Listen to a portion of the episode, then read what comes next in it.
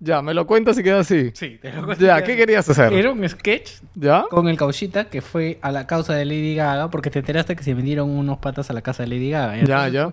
Fue así como que este el cauchita vio de que Lady Gaga estaba llamando a sus Little Monster y dijo, "Ah, ya, pero yo, yo soy Little Monster.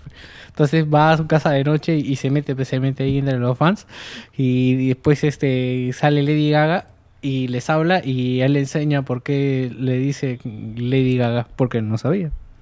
Bueno, pensaba meter ahí un ruido de una porno de esas de blow job así Gaga. Gaga.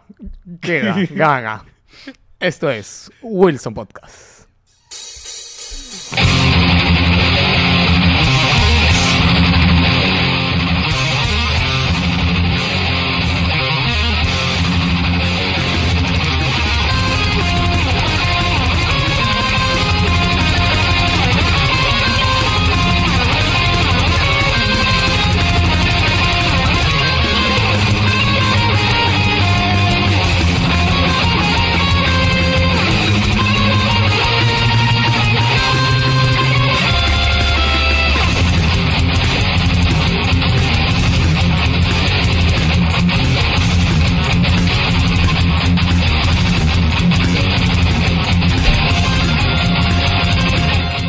Me estoy tomando mi tiempo, Víctor. Me estoy tomando mi tiempo porque no grabamos hace tiempo y ya, ya me da miedo acercarme al micro. Ya me da miedo, me da miedo. Me parecía larg- me parecía que era más largo el opening. Me parece que antes lo parabas al minuto y tanto. Y no teníamos que hablar tanto. Es que hoy no te voy a responder eso. ¿Qué tal? Bienvenidos a Wilson Podcast número 54, transmitiendo del sector de la galaxia 2814 para todas las personas que nos escuchan a través de donde lleguemos, cómo les lleguemos, como usted quiera, cuando quiera y por donde quiera, caballero. Ve, ¿Qué tal, Víctor? ¿Qué tal? Feliz Viernes Negro, feliz Cyber Monday. Estaremos acabando a tiempo para alcanzar esas benditas ofertas que no van a ser ofertas. Depende de ustedes. Depende de... No, nosotros estamos grabando, no, depende de ellos. ¿Qué tal? Les saluda Geos Lius. Aquí una semana más. Sí, no grabamos la semana pasada. Sorry con excuse me. Así creo que se dice, ¿no? Sí, Oh, tengo con una el dedito, con el dedito en la, en la barriga. tengo una condición permanente que me ataca los fines de semana. Esta semana también me atacó. Y... Sí, felizmente que le atacó ayer, no le atacó hoy día. Exacto. Y vamos, engánchese al programa de hoy.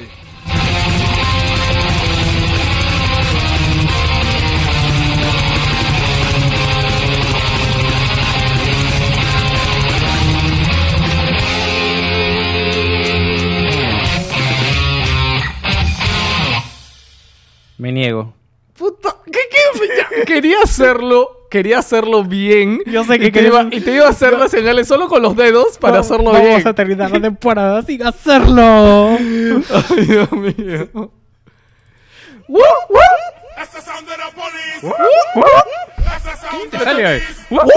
Así te he dicho, ¿eh?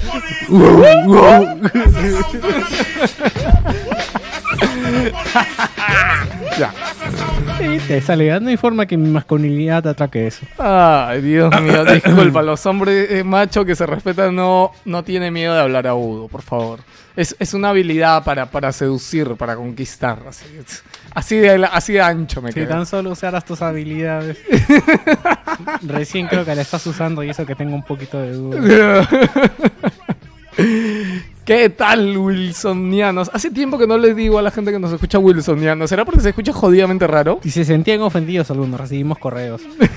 Ahora que, ahora que lo menciono, este, siempre ha sido escandalosa tus habilidades para no hacerle caso a las chicas. Debería hacer un podcast un día de eso. Un podcast vida. En el podcast vida 1 vamos a hablar de eso, ¿ya? Víctor quiere, quiere contar mi, mi habilidad, este... ¿Cómo? De ignorarlas, de no hacerles caso, señores. Ay, señores, bueno, estamos aquí felizmente sentados grabando. Ya pueden agradecer si ya vieron que está el link ahí. Que esta semana grabamos programa y aquí estamos con un programa lleno de cosas, en verdad. Eh, quería comentar muchas cosas ahorita al intro que se me han olvidado completamente. ¿Cómo qué pasó en el mundo? ¿Hubo una cosa así? No, no, algo, algo de, de nosotros, lo que hemos grabado, pero no me acuerdo muy bien.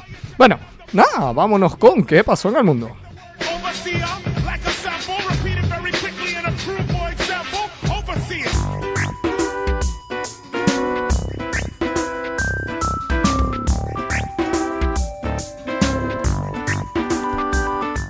Bajo la música. ¿Sabes por qué? ¿Por qué? Porque ha llegado solemnemente la primera vez que pondremos Gangnam Style en Wilson Podcast. ¿No es la segunda? No, no lo hemos puesto antes. No, Gangnam Style, ¿No crees que la gente ya se aburrió todavía? Gangnam Style, Mira, yo creo que lo he escuchado tan poco que no me ha aburrido. A mí tampoco, yo no escucho tampoco, de verdad que la gente dice que está harta, pero yo lo escucho, yo lo he escuchado creo que 10 veces es mucho. Y siempre ha sido por la elección, aunque dos o tres veces en la radio. Pero es tan gozadora la canción. ¿Cómo te puedes aburrir de esta canción? No, todo aburre, ¿no? Todo tiene su final. Ahí, ya. Cuando la, cuando la cosa entra a la radio, ya. No, ahorita empieza- ya está en la radio hace tiempo, ya. Por eso, ya, ya empiezas a ver diferente. Sí, ¿no? Es que yo no escucho radio, tú tampoco, escuchas radio. En la, com- en la combi, pero. En la combi paro con audífonos, no escucho lo Yo que sí, escucha una la vez la combi. escuché, una vez que me venía con Stephanie la escuché. Solo quería hacer eso, nada. ¿Sabes qué vamos a hacer? De cada tres años, ese va a ser el. Después del opening va a ser la canción. De cada tres años.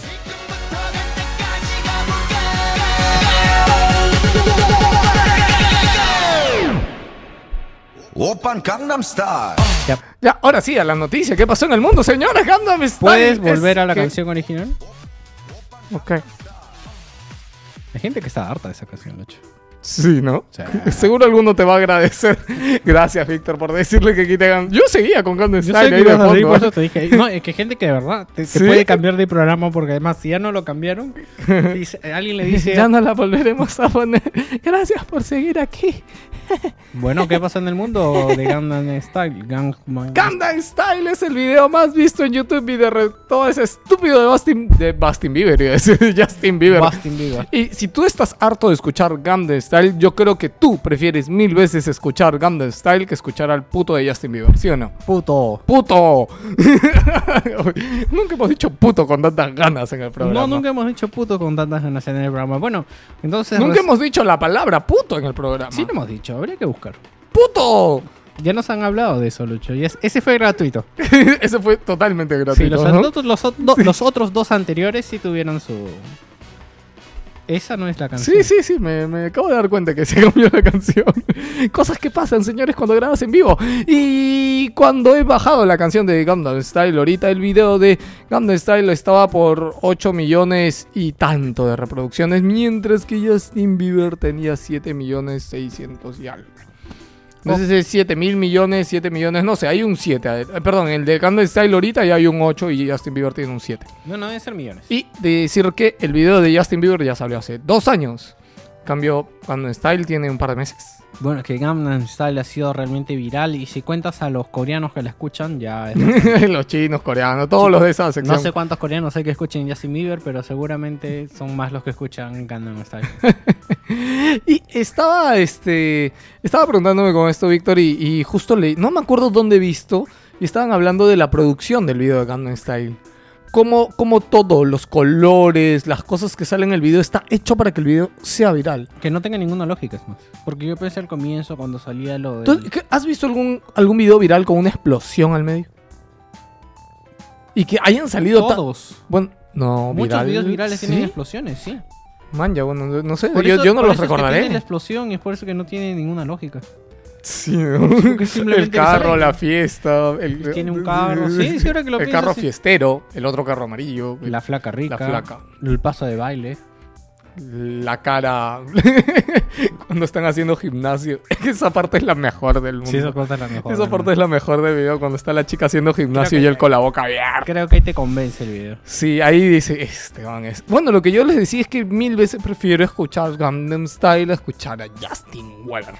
Así que solamente eso quería reflexionar. Ah, ya, este, estaba hablando de la producción del video. Y yo dije, imagínense que ustedes fueran productor o diseñador de algo en este video, ¿no? Entonces van a buscar chamba de acá uno o dos años.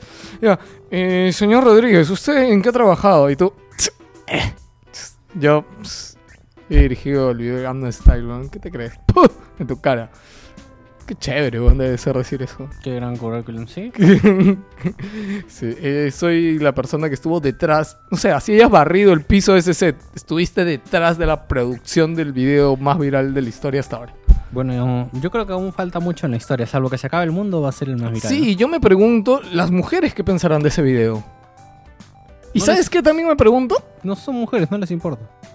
¿Sabes qué también me pregunto? Gracias por arruinarme la hilación Me de mi historia. Me preguntaste, digo. Era, era- ¿No te diste cuenta que era una pregunta sin fin? pero- Ya. ¿Sabes qué más me pregunto? Tenías que No decir sé. qué, animal. Tenías que decir qué. No tenías que responderme. ¿Qué animal?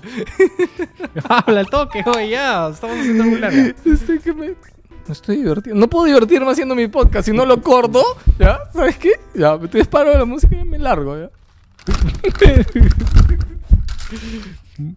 Siéntate. Ya.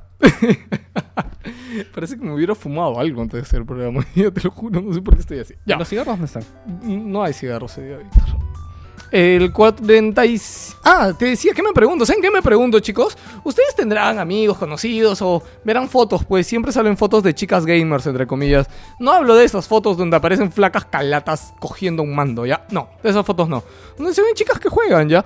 Y esto viene una noticia que un estudio dice que el 47% de gamers son mujeres. Lo cual yo veo jodidamente imposible. ¿Cómo el 47% de gamers puede ser mujeres? Yo no conozco a ni una sola gamer mujer. Bueno, Carmen no cuenta. ¿Por qué no cuenta? No sé, bueno, ya, dos. Carmen y Karan. Ya. ¿Quién es Karen? Ah, Karen. Ah, ¿verdad?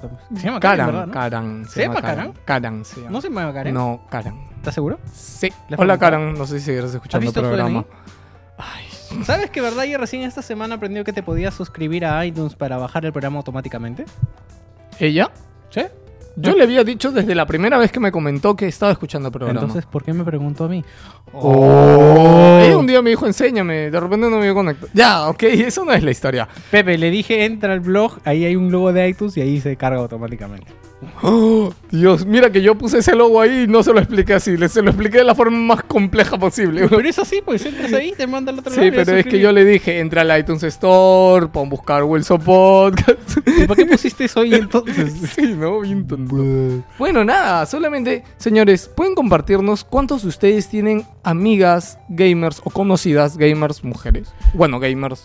Sí, por favor, si nos comparten esto, la próxima semana vamos a estar haciendo un artículo acerca de las falsas gamers. Un artículo que tengo pendiente hace tiempo. Porque, chico, una, una mujer que te dice, yo he jugado Mario. Yo he jugado Mario. Eso no es una mujer Son gamer. aproximadamente, hasta que salió Mario en Super Nintendo, son como tres Marios, cuatro el Super Nintendo. Y yo nunca he visto, o sea, la próxima vez que una chica te diga, he jugado Mario, le das un mando y le dices, a ver. ¿cómo Demuéstralo, juegas?". demuéstralo. Exacto. Porque, bueno, ya. es- Mario no es fácil. eso es Los primeros Mario Eso no es son parte de fáciles. mi artículo, pero aparentemente el 47%. Pero, ¿sabes por qué es el 47%? Porque no todos son hombres, es así de simple. O sea, el 100% de los que juegan no son hombres. No, está bien, pero bueno, esto es. No, no- ya no voy a leer de dónde es el estudio ni nada, pero dice 47%. Yo no sé cuánto será ese porcentaje en América Latina. Debe En- ser 20 o 15%. No, no creo que tenga que. La verdad que eso no creo que tenga que ver con, con regiones. Sí, No, pero- porque la entrada de la tecnología es muy distinta Es de que acuerdo a la, que a saber la que son región. gamer. Yo tengo este en el Facebook. dot- sí, qué bueno que puedo decir eso. No voy Tengo- a hablar de las personas que tienes en tu Facebook. Víctor. No, pero juegan, ¿sabes qué cosa? Esa vaina de Audition. Y le dedican bastante tiempo. Te ¿son dije que no quería hablar de eso. ¿Pero son gamers o no son gamers? No, son gamers. Ya pues. Sí, son gamers. Ya, pues. Juegan videojuegos. Ya pues. Así sea esa cosa. Ya pues entonces no tiene nada. No tiene, nada, no tiene nada que ver la zona, pues. Bueno, no te lo decía por eso, te lo decía por, eh, por la zona de entrada de tecnología. O sea, ¿cuándo llegó la primera consola de videojuegos a Europa, Estados Unidos? Llegó mucho antes de que llegara acá, entonces se popularizó más. Ya, no, hablemos Ya, tema. ok, no hablemos de eso. Solamente compártanos sus amigas este, gamers. Y si por ahí nos dejan su perfil de Facebook, yo creo que todos los wilsonianos van a estar bien agradecidos, ¿sí o no? Eh, no, las chicas gamers están hartos de los chicos. ¿Sí? ¿Bastante? Sí, la otra vez leí un artículo en Kotaku acerca de una chica que había puesto en su perfil que era gamer y cómo... Oh, eso es gra- grave error. O sea, hay mucho gamer aburrido en el internet. Exactamente, entonces cuántos de estos llegaron. Eh, un artículo chévere. Bueno, ya. México propone cambiarle el nombre del país... ¿Qué? ¿Sabías que México no se llama México? Se llama Estados Unidos de México. Y todos le decimos México. Mm, Bueno, Chingale, güey. Chingale, güey. ¿Escuchas a Blaquita huyendo? Sí, acabo de escuchar a Blanca Bullar. Espero que no haya temblor, Dios mío, sería lo último que nos faltaría. Sí, ese tiempo que no lo escuché ya. Bueno, entonces, ¿qué, qué pasó? Nada que uno, este, el, el presidente, bueno, no voy a decir el presidente, pero no quiero ser una burrada, alguien de México. No dice la iniciativa del presidente Felipe Ah, ya, Calderón. ok, sí, ya. El presidente dijo de que, como todo el mundo le dice México, en todo el mundo le dice México, nadie le dice Naciones Unidas de México, Estados Unidos de México, nadie Sí, le porque sería EUM. Bueno, ya. Ya. Sí, en todos sitios. Bueno, Claro, este él dijo, oye, hay que cambiarle el nombre a México. ¿Ya? Y nada, y todo el mundo se ha burlado en, de- de- en Twitter. Este, le han puesto nombre como Narcos Unidos Mexicanos. Este, Narcotititlán. Narcolandia. No es Temblor. Víctor. Temblor. No, cállate. Deja. Víctor, no quiero editar el programa después de esto, ¿ya? Gracias. Voy a abrir la Este, puerta, Después. Caramba, ven para- Eh, después, otros, otros comentarios hicieron alusiones a Harry Potter o a Narnia. El de Narnia es bastante conocido, igual lo digo. Este, uno el de Harry Potter es Howard, dinero mágico desaparece, ratas convertidas en políticos, y el que no debe ser nombrado será presidente. Y Narnia, obviamente, entre paréntesis, gobernado por animales. Eh, bien, pero esto ha traído bastante cola porque... ¿Qué de pasa? Narnia está divertido, sí lo escuché desde la puerta. no fue temblor, no había gente en la calle. Ya, gracias, Víctor. Me dio miedo. Señores, no fue temblor. ¿Ya? Ves. Eh, ¿Sabes cuál es el problema con esto? Que, ok, sí, se puede cambiar el nombre, pero ¿sabes cuánto le acarrearía en gastos al Estado mexicano hacer este cambio? ¿Por qué? ¿Por qué? Porque, o sea, ha hecho un estudio, la BBC Mundo ha hecho un estudio, ¿ya? A ver, este, será necesario reimprimir los libros de texto, sustituir las credenciales para votar, cambiar todas las monedas que circulan en el Oh, país, cierto. pintar los automóviles oficiales del gobierno, solicitar nueva papelería oficial para los 32 estados, 33 congresos y 2.445 municipios. Todo esto generaría un costo aproximadamente de 22 millones de dólares por la cara. Por ¿Tanto? solo cambiarle el nombre al país. Y un nombre que todo el mundo cree que es su nombre. Sí, yo no, yo no sabía que era Estados Unidos. Bueno, pero es como que, que nosotros creo que somos... No, mejor ni digo. Y hablando de México, Hablando de México. hablando de México, ¿tú sabes cuál es la peor forma que te agarren en esta época moderna como ladrón? Eh, Por la detección del GPS. Un pata le robó su iPhone a alguien en. México. ¿Ya? ¿Y sabes qué hizo? ¿Qué Después hizo? de robar el teléfono, ¿Qué? se tomó una foto. no puedo creer que se tomó una foto. Pero él no sabía que esta foto se sincroniza con iCloud. ¿Ya? Con el iCloud de la cuenta del pata que está registrada en el iPhone. ¿Ya? Entonces, no lo pudieron registrar por el GPS, pero esta persona tiene la foto de, entre comillas, el ladrón. ¿Ya? Y el pata, todo, como que hay un revuelo porque todo el mundo ha compartido esta foto en sus Facebook de México, como diciendo, oye, si es este pata, sabes que es un ladrón. ¿Ya? Y todo México lo conoce. LOL. Ahora, ¿yo sabes qué me he preguntado esto? ¿Qué pasó ¿Qué pasó si el ladrón le vendió el teléfono a alguien en el instante? Eso pasa acá cada rato por el centro de Lima. Oye, robas algo en una esquina, en la otra esquina estás que lo Ya vendes. sé, pero ¿cuánto te puede dar un iPhone y...? Oye, si se te cruza alguien en la calle y te dice, oye, un iPhone 100 soles, puta, lo ves que le está prendido. Hay bastante gente que ha caído en esa estafa. Bueno, pero no sé, ¿no? Por ahí, por ahí te ligas, ¿no? algo, algo, no sé. ¿no? Bueno, igual eres alguien que compra robado. Y como siempre la tecnología está al día, Víctor, ¿no? Hablando de esto de la localización, así como los discos. Estás muy tecnológico. Esto es día. recontra tecnológico el día. Bien, ¿por qué? Porque nuestros amigos de Fujifilm ya tienen una tecnología que pueden almacenar. No uno, no fueron dos, no fueron tres. No, mentira, era un terabyte en un disco. En un solo dígito. Un terabyte quiere decir mil gigas en un disco. El disco consta de 50 capas. ¡Zas! Por la cara. ¿Y qué velocidad de lectura tiene eso para que sea un solo disco? No tengo. No, perdón, tiene 40 capas. De 25 gigas cada uno. ¿Y qué velocidad de lectura? Y va a poder llegar hasta 15 terabytes en un futuro. Y se, pro- se dice que más o menos la tecnología va a llegar para el 2015. Todavía no tiene nombre el formato ni nada, ¿no? pero yo... A ver, cuando leí la noticia vi un comentario muy... Estaban hablando sobre esta vaina de lo digital, lo descargable y todo. Pues dicen, no, cuando lleguen esos discos ya todo va a ser digital. Al menos aquí en la América Latina yo lo dudo. No, pero siempre está el asunto de dónde guardas todo lo digital. Sí, pues, ¿no? Hay Claro. gente que se está comprando servidores para casa. ¿Sí? Sí. Con razón vi oferta en servidores, diablos. Sí, sí, la gente está, está muy, muy atenta a eso porque imagínate tener un mueble más en la casa que sea tu servidor de casa. Que tenga 100, 100 terabytes ahí. No es tan caro, ¿eh? No, yo era que me comprara un firewall. Dios mío, llegar. Fácil que cuando estemos tíos, vamos a llegar a eso, ¿no? A tener un firewall para la casa. Sí, voy a poner tu pared de fuego ahí. y tu, y tu olla de aceite hirviendo. Y, oye, ¿verdad? Seguimos con la tecnología, mira. En Estados Unidos he hecho un revuelo porque hay una... A ver, eh, en su instituto o colegio, la cosa está donde ella va a estudiar. Les dan unas tarjetas que tienen unos identificadores RI, RFID. Se llama RIDIF. Ya. O Rift, creo. Eh, ¿Esto para qué sirve? Para rastrear a los alumnos cuando están dentro de las instalaciones y asegurarse de que asistan a sus clases. Ya. Y la alumna se niega a usar esta cosa. Ya. ¿Y por qué no lo deja en algún otro lado? Porque la rastrean, pues. Pero, o sea, imaginemos que yo quiero ir a hacer algo malo. Ya. Lo dejo en un lado.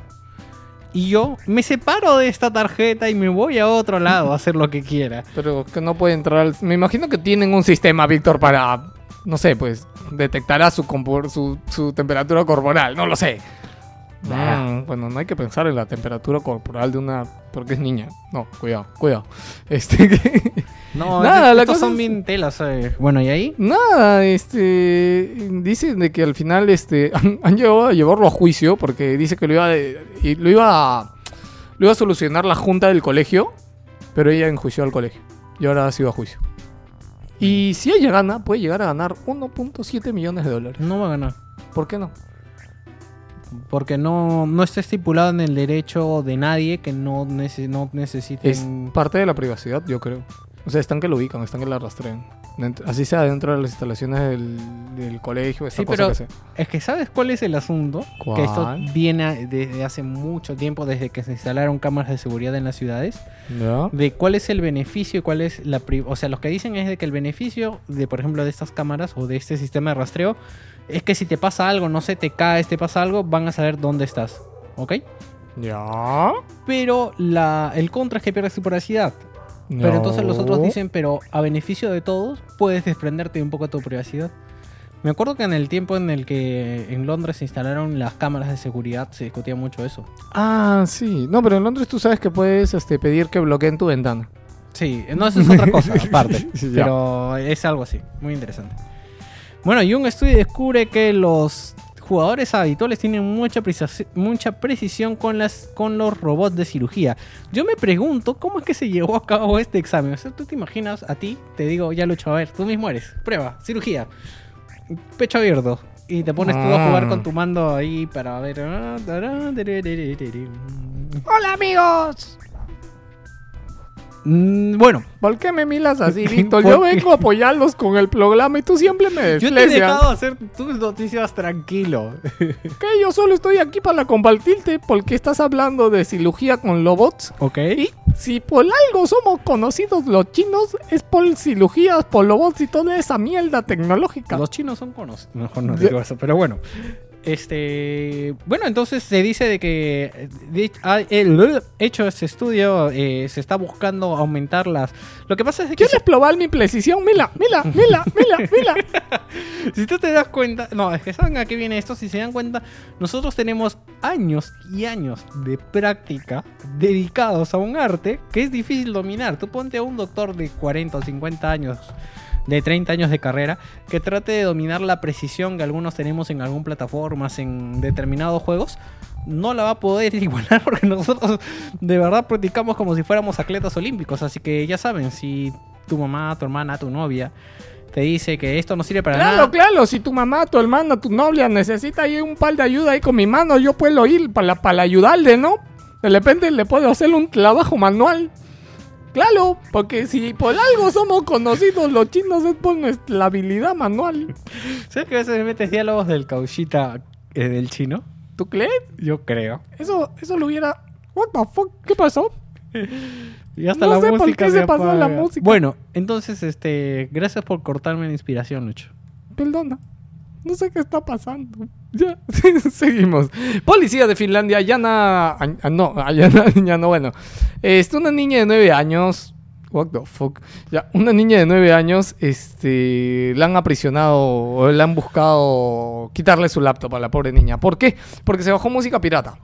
¿Ya? ¿Y qué pasa? Que ha hecho un revuelo en la ciudad en la que fue. ¿Qué, qué ciudad fue Víctor Gigas? También conocida como No, no, TBK, no, no. no la TTBK es este, ese grupo antipiratería que fue donde los niños. Laptop, copyright, Chisu. Sí, creo que era Chizu. Bien, ¿qué pasa? Que, este, nada, pues, este, ¿sabes qué pasa ya? Cuando detectan que descargas piratería te dicen, ya, vamos a hacer un sketch ahorita, ¿ya? Tú vas a hacer el de la casa Ya, y yo voy a hacer el policía. Yo, espérate, No, ¿quién es? Señor, ¿cómo está? Buenas noches. Hemos venido a hacerle un par de preguntas sobre el uso de su computadora. Yo porno no veo. Bueno, Esto ya es de que mi lo hermano. mencionó, ok. Señor, mire, usted está descargando música pirata de su computadora. Eh, no. ¿Y qué son todos esos discos duros de ahí apilados? Eh, ¿Fotos? Fotos de quién, señor, usted vive solo. ¡Qué buena! de mis amigas que no conozco. De sus amigas del internet. Bueno, ya, ok, ya no salió. La cagaste al reírte, porque si no hubiera salido. Me gusta mucho. Usted vive solo. Yo, oh, what the fuck, vivo solo. Ya, este. Bien, nada, la cosa es de que. ¿Por qué no hay música?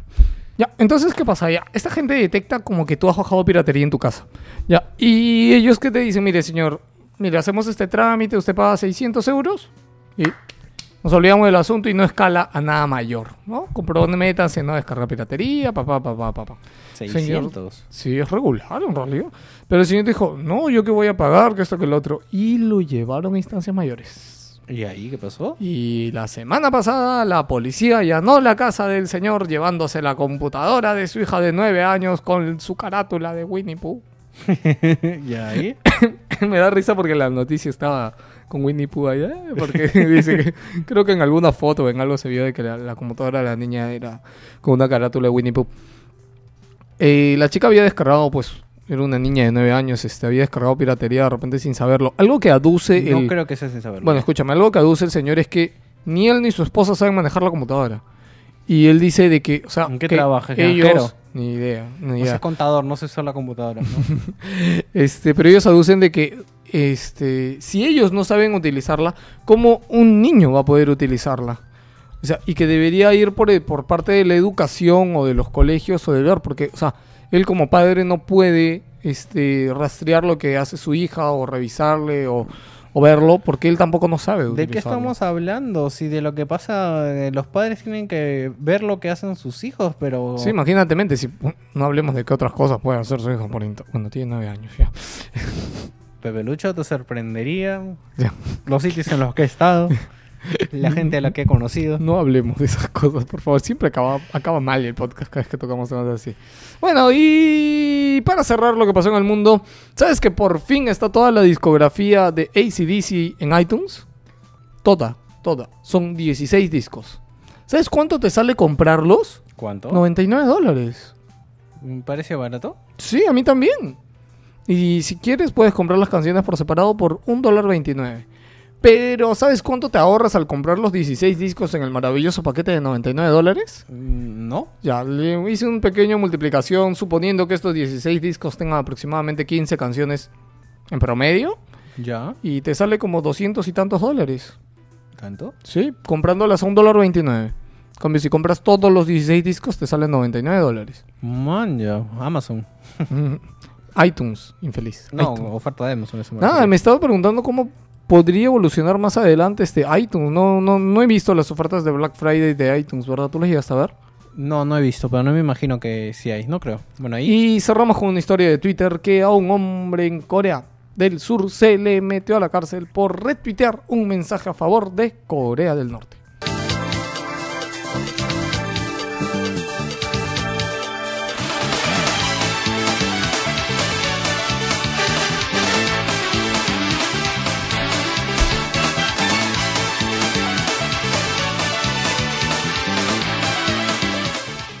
Menú principal que nos espera en el programa de hoy. Hablamos un poco del Black Ops 2, tanto para PC Vita como su versión para PC 3. Hablamos de Cinemora, del kit, los kits que ya se han soltado para desarrollar en PlayStation Vita, no, en PlayStation Móvil. no hemos hecho menú principal. No lo hemos hecho. si ya se han dado cuenta. Increíblemente, Assassin's Creed 3 va a tener para el pad de la Wii U 3D estereoscópico. Eh, según, ¿Eh? sí, según Ubisoft. ¿Qué? El pad de Wii U es 3D. Sí, es 3D estereoscópico. O sea que necesito ponerme esos estúpidos lentes para verlo. No son estúpidos, son cool. Lo- no, tienes que ponerte los azules. Eso, Eh, eso ya, pues. Es el menú principal. Ok, ok, ok. Parece nuevo. Según Ubisoft, Wii U es demasiado cara. Eh, Wii U, Wii U y mil cosas de Wii U, buenas, malas. La próxima generación de PC será solo para Windows 8. Ya, y muchas cosas más. Empezamos con Y el el programa. día de hoy analizamos qué cosa, Víctor. Night for Speed More Wanted. si Ese. Víctor, después de su último análisis de hace dos años, hoy día se ha decidido a analizar un juego más para nosotros. Curiosamente también es un juego de EA. Bueno, ya. Vamos y empezamos ahora sí con el programa de hoy. Miento.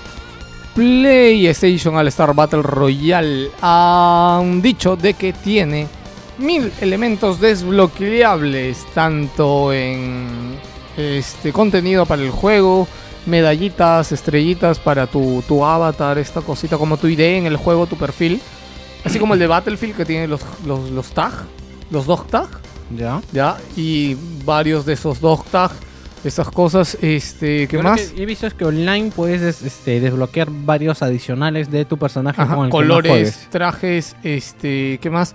Tiene también este tipos de, de derrota, o sea, tipos de derrota y tipos desbloqueas diferentes acciones que haces cuando ganas y cuando pierdes. Man, ya. Sí, me ha parecido bastante interesante que tenga tantas cosas este descargables en realidad. Y junto con esto, es noticia de la semana pasada, pero igual lo decimos para quien no lo sepa, ya se dijo que el primer, los dos primeros personajes por DLC van a ser gratuitos para PlayStation al Battle Star Royale, pero van a ser gratuitos solo por tiempo limitado. Sí, dos semanas después del Sí, lanzamiento. va a salir en enero el DLC. Que nos traen a Kat de Gravity Rush y. Al personaje de Star Hawk. Pero no entiendo, Ajá. sale en enero, pero tengo que activar ahora. No, no, sale en enero. Se sale en enero todos los que tengan PlayStation Battle Royale. Cuando salga el parche lo van a poder descargar. Pasado dos semanas ya va a ser de pago. Ah, man, ya. Sí, Ah, claro, no es que justo se ha lanzado junto con este. junto con el juego. No, han anunciado ya que, que va a salir. Y seguimos con PlayStation Vita y es que esta última actualización, aparte de traernos el beneficio de poder descargar juegos para PlayStation Plus, también nos ha traído problemas de sincronización con los archivos en la nube. Bueno, aún no han dado ninguna solución, pero tú que ha salido la actualización 2.01, no, todavía, ¿no? Claro, claro, esta es la que tienes que, que No, instalar no, no, para. la 2.0 es la última, la del Plus. Ya. Ya, y, ya- y No, está no, trayendo todavía no- ha Bueno, salido. Entonces ya próximamente si han tenido Pero hoy día había un tweet de PlayStation, este, de PlayStation, de Sony, diciendo que pronto se iba a solucionar el error. Sí, entonces estamos en que pero Bueno, es pronto, obvio pronto. que se tiene que solucionar pronto, ¿no? Sí, y seguimos con Vita de Vita, Call of- no, no, Black Ops 2. No, pero yo quiero hablar de Call of Duty Black Ops. anda hablando del de Vita entonces. Anda hablando del de Vita, que es una mierda pinchada con un palo que la gente no sabe de cómo meterse eso en los ojos. La semana pasada estamos hablando un poco de eso. De no que, hemos hecho programa la semana pasada. bueno, íbamos a hablarlo, pero lo borraste. Eh, el juego ha tenido hasta dos de calificación. O sea, dos o tres creo en algunos, de 10 en algunos portales. Y la verdad que esto tiene un poco su explicación, que no me acuerdo si lo había hablado más adelante, pero si no se los voy resumiendo. No, sí lo estoy hablando más adelante, entonces no se los cuento. Ok, y en PC3 parece que Black Ops 2 ha tenido un mal inicio, ya que tiene bastantes problemas con lo que son este las partidas online, eh, demora demasiado en conectarse, en el mapa, el código que te venía para descargar el mapa este Nuketown 2025 no, no ingresaba, En, algunas, en algunos mapas la partida simplemente se te congelaba. En Xbox también han habido problemas, pero ya han sido solucionados, si no mal recuerdo, el jueves o viernes. Claro, recién. La noticia de la semana pasada, pero yo creo que es acotable siempre eh, cuando existen estas diferencias, porque un juego como Call of Duty, eh, shooters, eh, los shooters dominan bastante en Xbox y yo creo que alguien que, que disfruta bastante de estos shooters o que es, digamos, asiduo y bien metido esto, por eso se compra en Xbox. Bueno, ahorita, Y yo creo le dieron más prioridad al parche en Xbox. bueno, ahorita de verdad contándote cómo son las cosas, este, la gente que de, de, ex- que de Xbox se pasa a PlayStation disfruta mucho PlayStation por el simple hecho de que tiene chat de voz. En Xbox no En- tienes eso si no eres Volt. Yo no te entiendo. O sea, te digo, o sea que tú me dices de que No, en, la- en- en Xbox no puedes jugar online si no eres Gold. no, sí puedes, pero tienes digamos menos menos los, paz. los Silver, los Silver, ah, claro, los Silver pueden jugar online, pero, Pero no tienen- tienen chat de voz. No, no tienen chat de voz. Ah, mira, no sabía eso. Sí, y o sea, como dices, pueden entrar, pero no, no tienen tanta prioridad para los servidores, una cosa así. Sí, sí, eso sí lo sé. ¿Y qué me cuentas del PlayStation Mobile Devolvers Program? Bueno, que ya ha salido a la venta, por decirlo de una forma, a un precio de 99 dólares y es la forma en la que Sony le quiere dar la bienvenida a todos los desarrolladores para que puedan desarrollar para su plataforma móvil. Estamos hablando de que es para celulares, ¿no? Porque ahorita Sony tiene como un enredo ahí, si tienen PlayStation Vita se dan cuenta, que tiene lo que es este su plataforma de juegos de Vita y su plataforma que es móvil, ¿no? Que son un, juego, un poco juegos más casual, por decirlo de Sí, yo forma. también es- no, no entiendo bien esta separación de tiendas, Sí, ¿no? tiene- Me imagino que cuando entras desde la tienda en un celular, este... te manda directamente al otro lado. Claro. Y la novedad que ya llegó sin demora, de una semana a otra dijeron de que ya iba a llegar, le pusieron fecha y todo, ya salió ahorita. Ya salió, ha salido para Vita, me parece primero, ¿no? Eh, no, no, para los dos lo No, porque justo aquí están contando de que, aunque hay dos versiones, no tienen cross-buy. Y es que la versión de PlayStation tiene más contenido porque es la versión Ultimate. Ah, mira tú. Sí. Entonces, este, dice que por eso no, como no son lo mismo, no pueden, este, Maldita sea, yo me lo quería comprar para Vita, entonces por las puras seis. Pero yo creo que mejor, como mencionaste en algún momento, eh, que vimos el juego en Xbox y viste el comercial en PlayStation, que verdad gráficamente pierde bastante el juego, aunque no Estoy, sea... es- estoy esperando que alguien saque una comparación gráfica entre el Cine Mora de PC Vita y, y el de cualquier consola, el de PlayStation 3 o el de este, Xbox. o el de Xbox, porque yo cuando lo probé, que probé la demo en Xbox, de verdad que los fondos se veían muy bien trabajados en 3D, el escenario y todo. Y la verdad que cuando vi el video, más lo pusimos, lo puse en HD para, para quitarme el clavo del- de la presentación en PC Vita, se ve bastante bajo. ¿no? Bueno, todos yo- los brillos, todos los Yo detallitos como tú se me pierden. mencionaste, sí lo vi bajo, pero lo vi normal para hacer un juego de plataforma, pero no sé qué tanto perderá, pues, ¿no? Habría que ver Se cómo veía, muy, la- se veía muy bonito, de verdad. Se veía Habría que ver la, la, la comparación. Bueno, y seguimos con noticias así cortito. Hace unas, un par de semanas mencionábamos el juego Uncharted 5 for Fortune. Y ya se ha develado que es un juego tipo de cartas que tanto les gusta a los japoneses. Justo más adelante voy a mencionar otro juego que ha sido soltado en este, en este formato. Bueno, en este juego, como ya hemos mencionado y hemos visto en el tráiler, tiene bastante interacción con el juego del... ¿Cómo se llama? El, Gold, el Golden Abyss. Ah, ya. Entonces, El la- Uncharted 1. no, el Golden Abyss. Que tiene interacción con el Golden Abyss. El Abismo de Oro es el primero, pues. El Golden Abyss es el de Vita. Ah, perdón. Ya, sí tienes razón.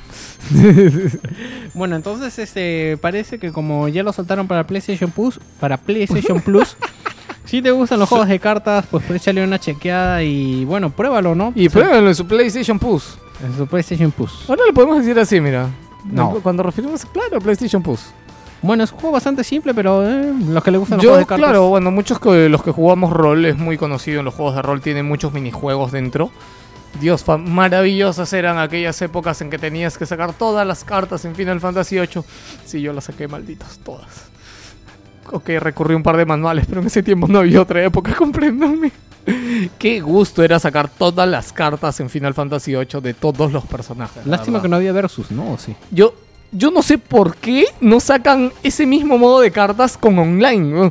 Me lo compro en una. Todos los que me estén escuchando, estoy seguro que todos los que jugaron Final Fantasy VIII y conocen cómo es el minijuego de cartas, para los que no me ubican, ok, un RPG, ¿saben? Un mundo abierto, vas y hablas con cualquiera. tú podías casi a cualquier persona que le podías hablar, en vez, digamos que tú hablabas con X, creo, pero les hablabas con cuadrado y los retabas un duelo de cartas. Y tú tenías tus cartas. Cuando empiezas el juego, que no me acuerdo muy bien a las cuántas horas empiezas a jugar cartas, más o menos como. Empiezas como con 20 cartas. Y cada vez que tú le ganas a alguien, te dan cartas. Ya, Y también vas sacando cartas de jefes, de enemigos, vas sacando cartas también de tus personajes. Y cada carta tiene números especiales y estrategias especiales. Me acuerdo muchas veces como con una carta a veces muy loser, una carta muy bajo, muy básica, podías salvarte una partida porque tenía un sistema... ¿Te acuerdas el sistema este de los Nunca lo números? entendí. ¿Nunca lo entendiste? No. Voy a hacer un artículo sobre eso, Lucía. Me acaba de despertar la emoción de verdad. Vas a tener que bajar el emulador para acordarte. Eh, es como los minijuegos de Final Fantasy VII en este... en- No, eso es otra cosa porque eso era prácticamente otro juego ya. O sea, a diferencia de lo que era este... ¿Cómo se llama? Este, a diferencia de lo que era en esa época, o sea, prácticamente eran minijuegos dentro de y eran minijuegos bastante elaborados para la El época. del snowboard de Cloud era bien bacán. Sí, los snowboard, el submarino, etcétera, etcétera. Submarino, submarino, vamos.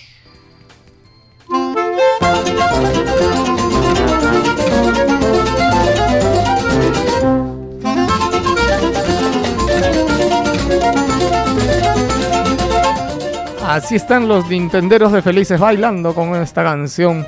Porque ya salió Wii U. Faltan sus bubucelas ahí. Hay un video que he puesto en Sus Wilson. bubucelas. ¿No has visto? No, no he visto. Hay un video que he puesto en Wilson de que la Wii U se cuelga y suena. ¿Qué así se queda? Sí. Como si fuera una bubucela. La sí suena, ¿no? Sí, pero algo así. Ah, se, se ha pu- el- se le ha puesto el, la wiwisela. No, la u- u- us- usus, ususlela. Usulela, así lo puse, no me acuerdo. Wiusela. Bueno. Wiusela estaba, estaba bien, no me gustaba. Bien, y dada la novedad, algo me, me sorprende que Nintendo no haya dicho esto, ¿no? Yo creo que es porque simplemente no debe funcionar del todo bien. Y es que se dice de que Assassin's Creed 3 se va a poder jugar con gafas en el pad. O sea, en 3D desde el pad, desde el mando de la Wii U. ¿Ya? Yo creo que esto es un plus. No es wow el plus. Pero lo considero un plus bastante bueno. No, no es bueno porque vas a tener que estar jugando y vas a tener que ver tu pantalla de un color y tu, y tu pad del Wii U de otro color. Bueno, es que, o sea, por eso digo, es, es un añadido, no es que lo vayas a utilizar. Y es más para jugar, o sea, cuando juegas el modo sin TV. Enfermo. Ah, no es para los menús. Claro, los menús sería tonto, pero no tu pantalla. No sé, es Nintendo, ¿qué se puede esperar? ya, entonces, es para, claro, es para el modo off TV, se llama el modo este. Ya, y tiene. Nada, me pareció recontra curioso, de verdad. Yo, ¿Tú por qué crees que Nintendo no haya publicitado esto? Porque el el 3D con gafas es territorio de Sony y si se ponen a publicitar eso, este, Sony va a decir, sí, pero nosotros podemos hacerlo mejor y con unas gafas especiales.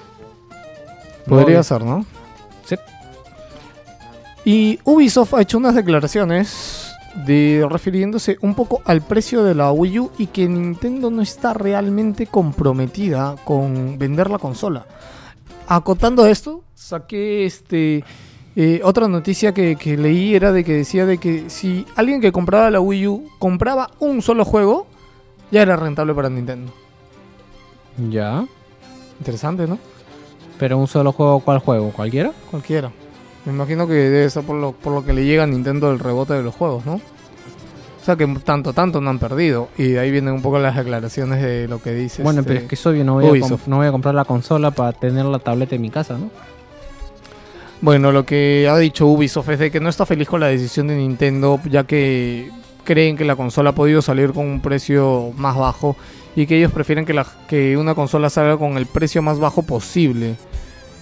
Y bueno, al final este no, no sé qué tanta razón pueda tener con esto. PlayStation 3 en su época tenía un precio prohibitivo. Pero creo que no salió ningún juego de Ubisoft en esa época en la consola, ¿ah? Sí, justo estaba recordando a ver si es que tuvimos declaraciones de este tipo. No en la creo que declaraciones, pero juego no tuvimos, creo. No, no recuerdo ningún juego de lanzamiento en, en PlayStation 3 porque el Assassin's Creed, bueno, va a ser casi de lanzamiento. ¿Cuándo es que se lanza? De acá en enero, creo. No, el 30 de noviembre se lanza, este, bueno, allá se lanza, creo, creo que ya se lanzó el Assassin's Creed 3 para Wii U. Porque allá el 30 se lanza la Wii U junto con el juego.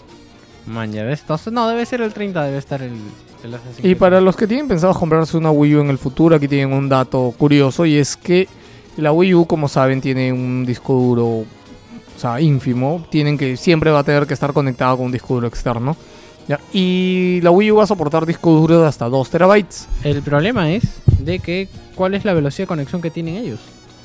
Conexión de que la, la velocidad de lectura del disco duro. Claro, porque no me a decir que voy a conectar un disco de 2 terabytes con, por un solo puerto USB. Normalmente lo conecto por dos. No, sí tiene dos puertos delanteros la Wii U. Ya, pero y igual, tiene eso, dos puertos delanteros y dos puertos traseros. pero igual eso no aumenta mucho la velocidad, tú sabes. No, pero bueno, no, yo creo que Nintendo se lo ha pensado bien al no ponerle y que tengas la opción es muy bueno. Y acotando este dato, si- pos- futuro poseedor de Wii U, debes saber que no puedes utilizar como disco duro una memoria SD. Digamos que yo tengo una memoria SD, la Wii U tiene lector de memoria SD incorporado en la consola. Claro. Entonces yo puedo meter directamente una memoria SD y tú dirás, yo tengo una memoria SD de 32 o de 64 GB, ¿no la puedo usar como disco duro? No, no puedes. En, en la Wii se podía. Sí, en la Wii se puede. Pero ¿sabes cómo sí se puede? ¿Cómo? Conectando un adaptador por USB de memorias. O sea, conectas un, un lector de memoria SD por el USB y pones la memoria y lo agarra y lo reconoce. Y yo lo he visto en video probándolo y corriendo Dime todo si es normal. tan tonto. Sí, verdad que Nintendo no sé. Yo me imagino, ¿no? No, no, no, desabi- deshabilidadlo, que no se pueda. Que no, que no, que no. Es que no tiene cómo diferenciar tampoco. Claro, pues no tiene, simplemente es un lector externo y no sabes si es un disco duro o es una memoria. Entonces, Exacto. Deja que se almacene nomás. Pero esta la Wii U también ya fue hackeada, me parece, ¿no? No recuerdo esa noticia, gracias por comentarlo sin haber leído la noticia, porque sí leí algo por ahí, pero no pude leerlo completo. Yo tampoco, no, no lo he visto. Bueno, Entonces lo no veremos debe. el próximo programa. No debe que ser trascendental. Sí, de repente no es trascendental. No, algo se habían briqueado. Se habían saltado un- algo, se habían saltado. Creo Sí, que no era un hackeo no, completo. No debe todavía no este, reproducir copias. Y algo muy triste para que también es noticia la semana pasada. Disculpen que reciclemos noticias, pero en realidad igual hemos trabajado el programa como toda la semana, solo que yo creo que hay noticias que merecen ser dichas. Sí, Con- eh, Wii U no va a tener trofeos. Parece que aún no llega por completo la onda esta del internet. no a- quiere decir que no va a haber trofeos. ¿sí? bueno, no va a haber trofeos eh, que salgan en nuestro perfil, por decirlo de una forma, ¿no? O sea, cada Primero- juego independiente va a manejar Exacto. sus ¿Qué, trofeos. qué Así- pasa? PlayStation en su momento cuando hizo lo de los trofeos, obligó a cada desarrollador, no importa de lo que sea, que haga trofeos para su plataforma. O sea, si no PlayStation no les aprueba el juego, así de simple. ¿Entiendes? Tiene que tener logros. Ya, en cambio, en Wii U ellos han dicho de que es decisión del desarrollador y que ellos no van a tener una plataforma para eso. Yo me pregunto qué tan difícil será, o sea, es- no, no es tan difícil. Yo creo Dios que mío. finalmente lo van a terminar. a- Bueno, es que en realidad no importa, porque yo no sé Víctor, no, cuántos- no importa. No importa. ¿Me estás diciendo que no importan los logros? ¿Quieres que te haga acordar cuántas veces te has quedado sentado en esa mierda queriendo sacar un logro? Varios, Víctor. Pero es que yo no, yo es para mí, no es para que, no es para que lo vean mis amigos. No sea. tiene nada que ver, pero se queda guardado en tu perfil. En cambio, si el logro se queda solo en el juego, pierde completamente la gracia. Ok, tienes razón. no importa. Infeliz. Bueno, y según dicen que la Wii U no lee los juegos almacenados en su tarjeta de memoria. Ah, ahí es lo que me comentabas del lector. Es lo que te comenté. Y debería poner una canción triste para esto. Simplemente voy a cambiar otra.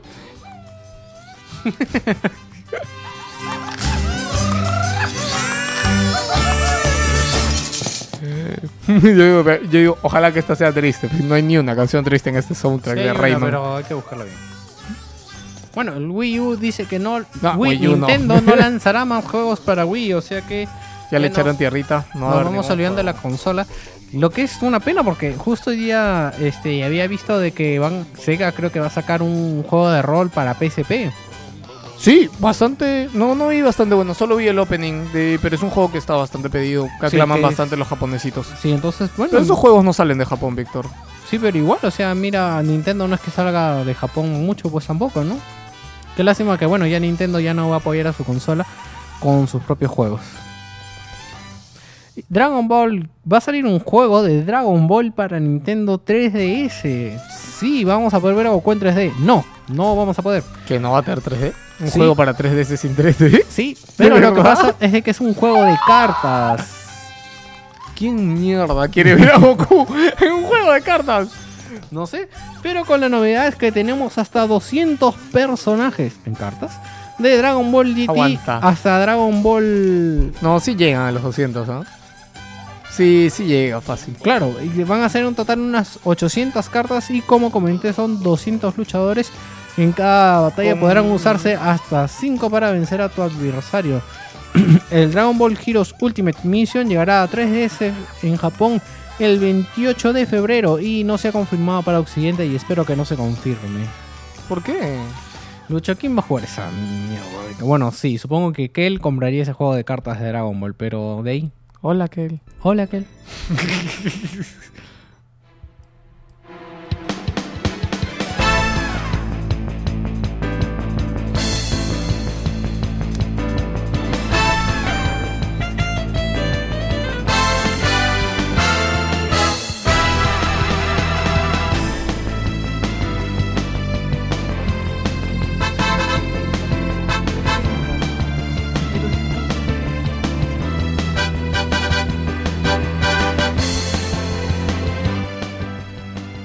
Microsoft, la próxima generación de videojuegos será solo para Windows 8. O sea, ¿qué me quieren decir? ¿Que no va a tener compatibilidad con los Windows anteriores? Épale, épale, esto tiene su truco. ¿Sabes cuál es el truco? ¿Quieres ver mi truco? Te saco el truco. ¿Cuál es el truco? El truco es de que existe una galería multimedia de efectos y cosas que se llama DirectX. Oh, el famoso DirectX. El DirectX es una librería de cosas que va del DirectX 8, 9, 10, 11. Cada tarjeta de video y cada vez que salen cosas van saliendo más galerías de DirectX, que es como una galería de efectos y de recursos que tienen los juegos para sacar de ahí cositas y poder utilizarlas. ¿Qué pasa? Que ha salido el DirectX 11.1. 11.1. ¿Y qué pasa con este DirectX, Víctor? ¿Qué pasa con ese DirectX? Va a ser exclusivo Lucho? de Windows 8.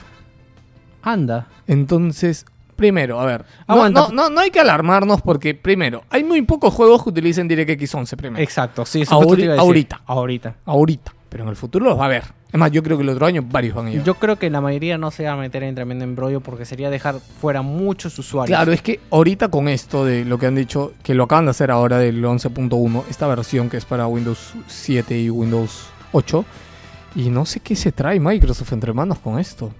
Cerrar un poco más su plataforma. Ya la tiene recontra cerrada. No creo, lo que pasa es que si te das cuenta también eh, se le cierra un poco la, la puerta a los indies también, pues me imagino, ¿no? No, los indies no van a utilizar DirectX 11.1. No, pero como certificación, algo por ahí. ¿Tú crees que no? Mm, no, no, yo no lo creo. Y yo lamento esta decisión de Microsoft y, y los que estén detrás, porque al final eh, el gamer, bueno, hay una encrucijada tremenda en todo el internet y en todas las redes, usuarios contra Windows 8, porque Windows quiere hacer, ya lo hemos dicho alguna vez aquí, quiere hacer la plataforma más cerrada, quiere similar un poco a su archienemigo o archirrival Apple, que tiene esta plataforma cerrada tan perfecta que sus usuarios adoran. Y por eso no hay juegos en Apple. El, exactamente. El- la diferencia con es que obviamente Windows ha sido abierto de por toda la vida. Y el tener esta, esta barrera, ahorita no nos va a afectar, pero créame que de aquí a un año ya lo vamos a sentir ya. No, yo creo que lo que van a terminar haciendo es los mismos desarrolladores no adoptando esto porque se va a reducir su... O sea, imagínate que tengas que comprarte un Windows para jugar un juego. O sea, Nica. Nica. verdad, malazo. sí. Y esa es una noticia bien interesante. Déjame ahí nomás la canción. Eh, Xbox va a sacar un karaoke con 8000 canciones. ¿Qué? Es un servicio que le han puesto karaoke, es el karaoke channel. ¿Y cuál es la novedad? Que lo podemos alquilar por 2, por 6 o por 24 horas, teniendo a nuestra disposición todo este catálogo de música. ¡Qué chévere! Bueno, no sé el precio, aún no han develado el precio, pero ya de por sí la idea suena interesante. Bastante interesante. Me imagino que en algún momento, ojalá Dios quiera, puedan poner una suscripción, ya sea mensual o qué sé yo, ¿no? Yo creo que está, no sé, muy bien planificado. ¿ah? Claro, tú no quieres su servicio de karaoke de mucho rato. Entonces, Para si esto- quiero sentarme con mis patas a cantar y hacer ahora un toque. Para esto va a ser un servicio de streaming y obviamente va a depender pues de nuestro servicio de internet. ¡Qué bacán! Mira, hasta va a ser compatible con Smart Glass. Eso justamente lo Puedes que ver la letra en la tablet. Qué bonito, aunque es complicado, pero bonito. Sí, bueno, habría que ver, todavía no se ha Acabo develado. de recordar que critiqué a Nintendo en su momento por la gracia de la letra en el tablet. Eh, lo que pasa es de que en Nintendo Wii U te están cobrando un, un extra, en cambio Acá aquí, es opcional, ¿no? sí, yo me imagino que tal vez en celulares también aplica el Claro, el Smart Glass también agarra. Lo celulares. podrías usar en tu celular, así es diferente, pues. Y de re ¿no? Claro, pues creo que está en el iPod ahí, Smart. Sí, en el iPod, en todo hay Smart. Bueno, habría que ver, porque es chévere, porque a mí me gusta el karaoke.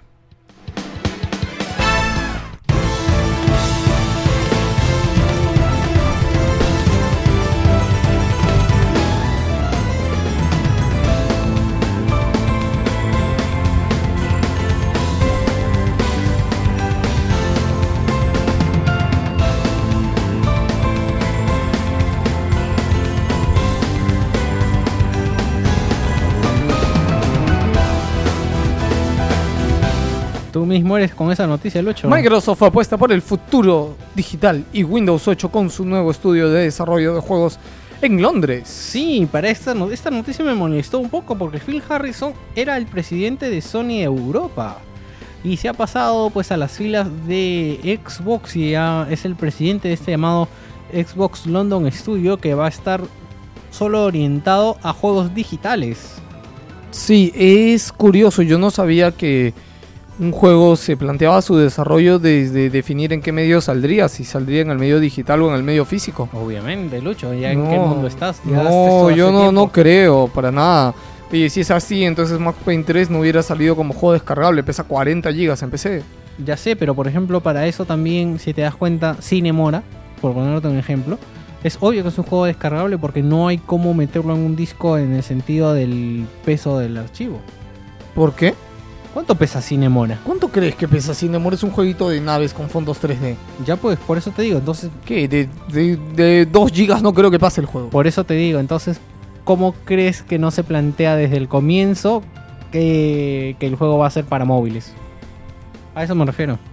Desde- o sea, Mm, ya, en parte, obviamente, tienes, en final- parte tienes razón y en parte no. Al final no vas a hacer un, un juego de 40 gigas y después vamos a hacerlo para móviles, pero no entre los 40 gigas. No sé, pero me lo hacen. Entonces ves desde el comienzo qué juego va a ser, ¿no? Bueno, se dice que este estudio va a ser un estudio del siglo XXI y que... ¿Qué dice acá? Ay, ay, ay, bueno, sí, perdón. Estaba leyendo otra cosa. Mira, si tú no lo lees, nuestros oyentes tampoco lo van a leer. Ok, ok.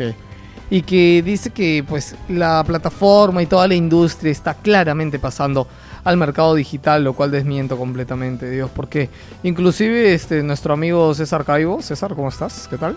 Eh, que él vive en Alemania, nos dice que por allá tiene problemas, inclusive con su con su LAN, con su internet, o sea, no nos sorprendamos de que de aquí a un futuro sí y todo va a ser descargable, pero a una velocidad del orto.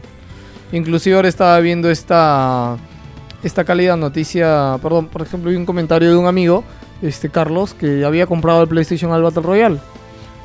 Ah, respecto a que, bueno, eh, los DLC si ya se encuentran o no se encuentran, pero Pepe, no sé qué viene esto. Lo único es que... se- Escúchame, es que en esto PlayStation Network está atrasado. ¿Por qué? Porque Steam cuando tú precompras algo, te permite predescargarlo. Correcto. PlayStation no. Tienes que esperar a que salga para descargarlo. Man, ya qué interesante. Bueno, ya saben, se ha abierto este nuevo estudio con el traidor de Phil Harrison, que era presidente de Sony Europa. Vámonos ahora sí con el intermedio.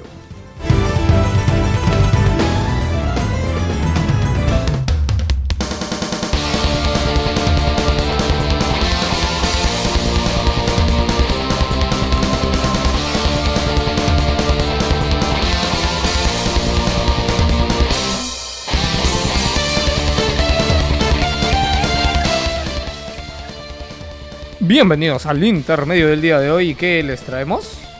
Les traemos lo que está en la en el último número de Más Gamers, pero dicho, hazme el favor de leer la eso. número 32 ya llegó, la pueden encontrar en librería Xerox. De repente acá me imagino que en una semanita más ya la pueden encontrar en supermercados, establecimientos, kioscos donde normalmente la compren.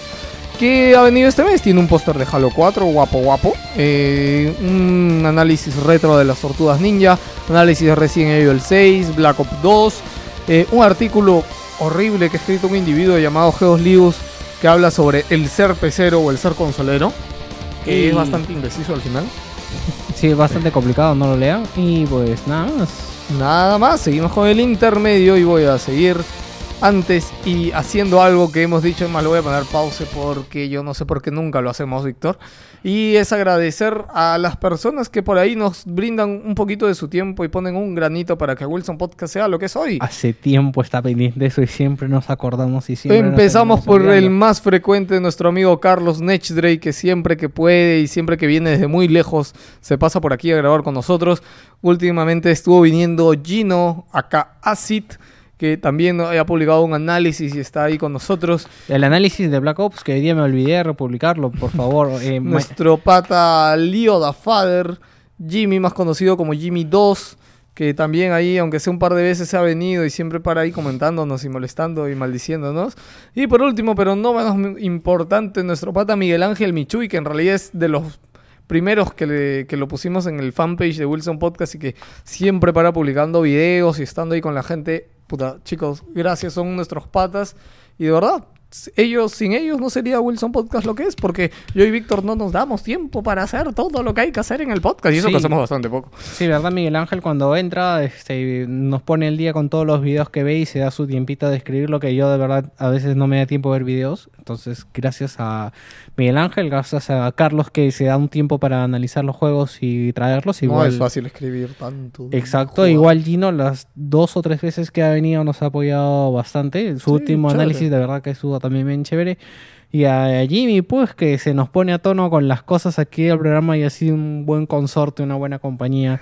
sniff, sniff. Ay, buena compañía, ya, Jimmy. Eso fue con cariño. y bien, ya, seguimos con los saludos. Tenemos saludos muchos pendientes de la semana pasada, porque yo, como siempre, porque ese día pensé que íbamos a grabar, puse en el Facebook. Gente, dejen sus saludos. ¿Qué pasó? Que al final no grabamos. Perdonen, créeme que he tratado de buscarlos para, para decirlos en el programa. Algunos he podido encontrarlos y algunos no. Y empiezo con el de un amigo muy querido, que es Samuel Osorio, que para bastante comentando el podcast. Y- ¿Ese no es el saludo de la semana antepasada? no, es de la semana pasada. ¿Y, por qué dice lo mismo? Semana pasada, he dicho. ¿Pero sigue con Anto? Se le manda saludos a la que me imagino es su flaca, que se llama Anto, Esperemos que sea su que es la reina de su vida. ¡Sau! Ya.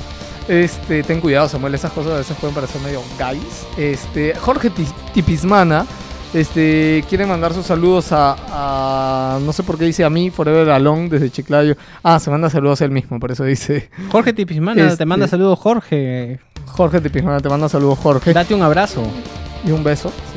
Sí, métate. Para ti solito, bésate la mano. Y dice que si hay gente que juega Tekken Tag 2, agrégame, agréguenme, su nick es Acunología 0.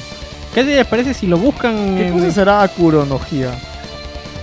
Suena bien raro. Bueno, seguimos. Juan Oh. Pablo Mujica dice, en esta, en, esta en esta hermandad también te mochan un dedo. Para Mar Pesecot. Para Arlo Daniel Chero Cisneros. Para José Cristian... Jo- No hagas eso. Para José, para José Cristian Torres Ticona. ¿Qué va a pensar la gente que te estoy haciendo? Sí, para Víctor Miranda Diniz, para Jorge Tibismana, para Miguel Contreras Aguirre, para Yair del Castillo Ordóñez, para Aldo Franco Aguirre Alvarado, para Carlos Alfredo Cueva Quispe. Estamos pasando lista. Para Carlos Vaca, para Vivian. ¿Viviana? ¿Viviana? Sí, dice Viviana. No creo que nos escuche de darla hoy por X. Entonces, ¿para qué le mando saludos si no nos escucha? No, no, para yo- José ya, R. ok, digamos que nos escucha. Hola, Viviana, Corro y Kira. Ikira. Para José R. Magallanes, para Andy Cruz, para Elvis Rodríguez y para Jorge Luis Peña Herrera. Gracias a todos por pasarse y conversar. Y ahora pueden compartir amor, pero no hemos hecho de nuevo un truco, herramienta, lo que Sí, sea. Víctor, si yo he escrito algo es porque yo lo voy a leer. ¿te Ya se crees? lo quería joder. Nos hemos hecho de un nuevo truco, herramienta, lo que sea, estrenando el grupo de Wilson Podcast en Facebook. Bueno, en realidad ya tiene un par de semanas el grupo, supuestamente lo íbamos a analizar. La, íbamos a decirlo la semana pasada, perdón, no analizar. Este, ya está dando mucho que hablar para los que quieran. Entren en el buscador, simplemente pongan Wilson Podcast y les va a salir por ahí el fanpage y más abajito le va a salir grupos. Y por ahí le, le piden solicitud. Es un grupo cerrado, así que le piden nomás. Igual a todos aceptamos, no es que sea cerrado, simplemente que no quiero que se metan tiendas o X cosas. Este, y pueden por- compartir este, lo que ustedes quieran ¿Sabes en que el debes grupo. editar esa parte?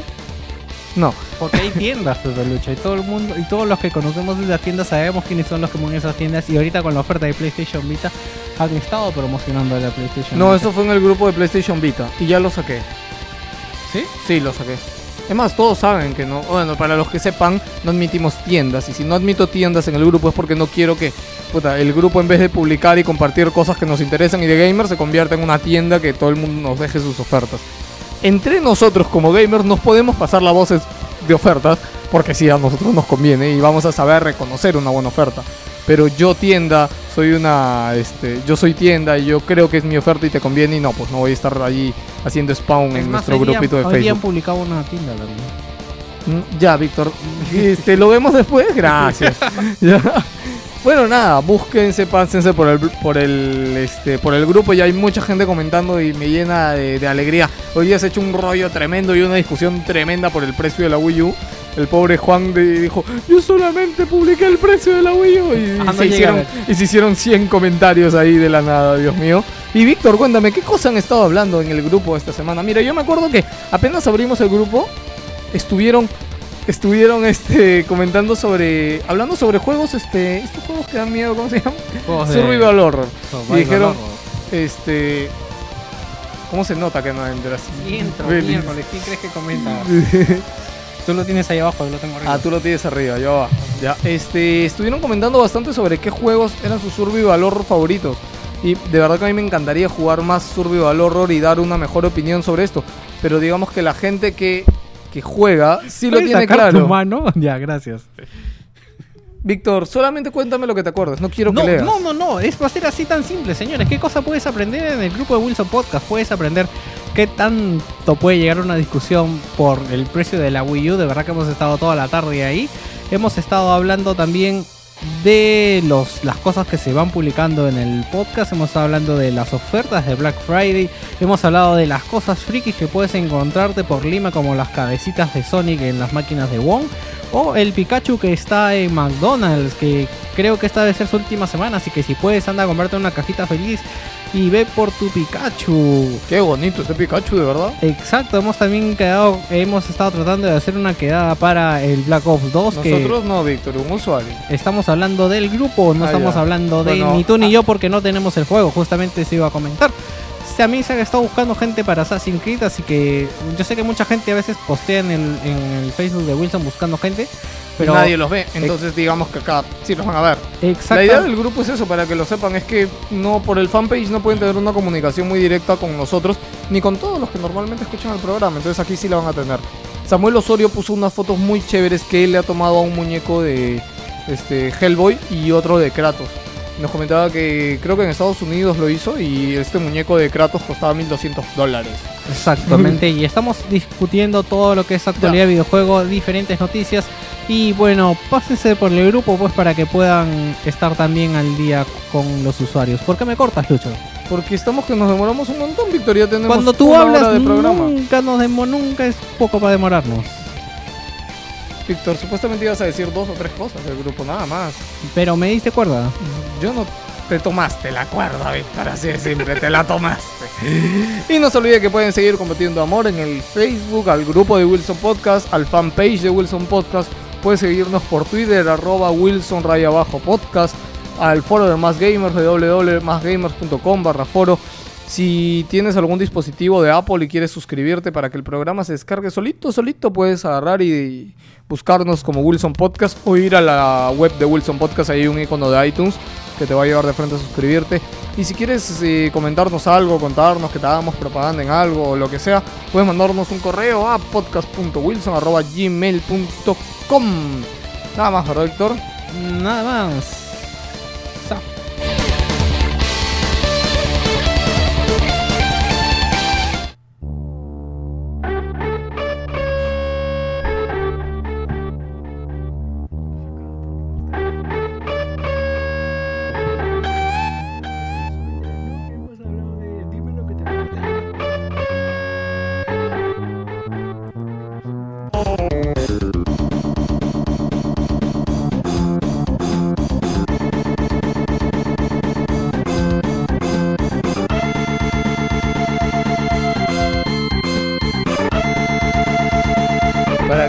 Reconoce supuestamente es una versión de una canción de Koopa. No, es la. ¿Cómo se nota que no juegas? Es la versión de la canción de Koopa de Super Nintendo. Ah, con razón no lo reconocí, es que yo no lo jugué. No, perdón, de Super Nintendo. Sí lo jugué. Después esa es la versión, esa es la canción con la que matas a Koopa en Super Nintendo. Debo tener muy mala memoria. Bueno, Nunca sigamos. mataste a Koopa. Sí, lo maté. En mi defensa puedo decir que ¿Cómo sí es lo la, maté. cómo es el área final? Voy a hacerte vergüenza. Donde está la lava. No hay lava. Maldita sea, ya no me acuerdo. Ya, ¿ves? No me acuerdo, no es que no lo haya Mira, hecho. si me hablas de la lava y un puente, ese es Super Mario. Uno. Hay uno que, que es una como una isla que se inclina de lado a lado. Y ese es uno de los enemigos, pero no es el último. La última Ah. batalla no es esa. Koopa es cuando llegas al castillo y te corretea de lado a lado. Ese es otro, pero no es así. Es que el, Koopa de Super Mario tiene varios jefes, no solo uno es así, como tú me creo que es el primero. bueno, estas noticias de la semana pasada, pero es interesante porque Electronic Arts obtiene el 100% de ranking de igualdad sin importancia de condición sexual. ¿Qué cosa ¡Sexo! es esto? ¿Qué es eso? La Human, la Como human, sexual, yo me emocioné. la Human Rights Campaign eh, hace... aguanta. Aguanta, aguanta, tradúcelo. ¿La qué? La, la organización de lesbianas, gays, bisexuales y transexuales hace una campaña de derechos humanos. Aguanta, aguanta, aguanta. Esa frase en inglés traducida es lo No, no, no, no, no. O sea, la organización es lesbianas, gays, bisexuales y transexuales. Ya. Y hacen una campaña que es Human Rights Campaign. Ya.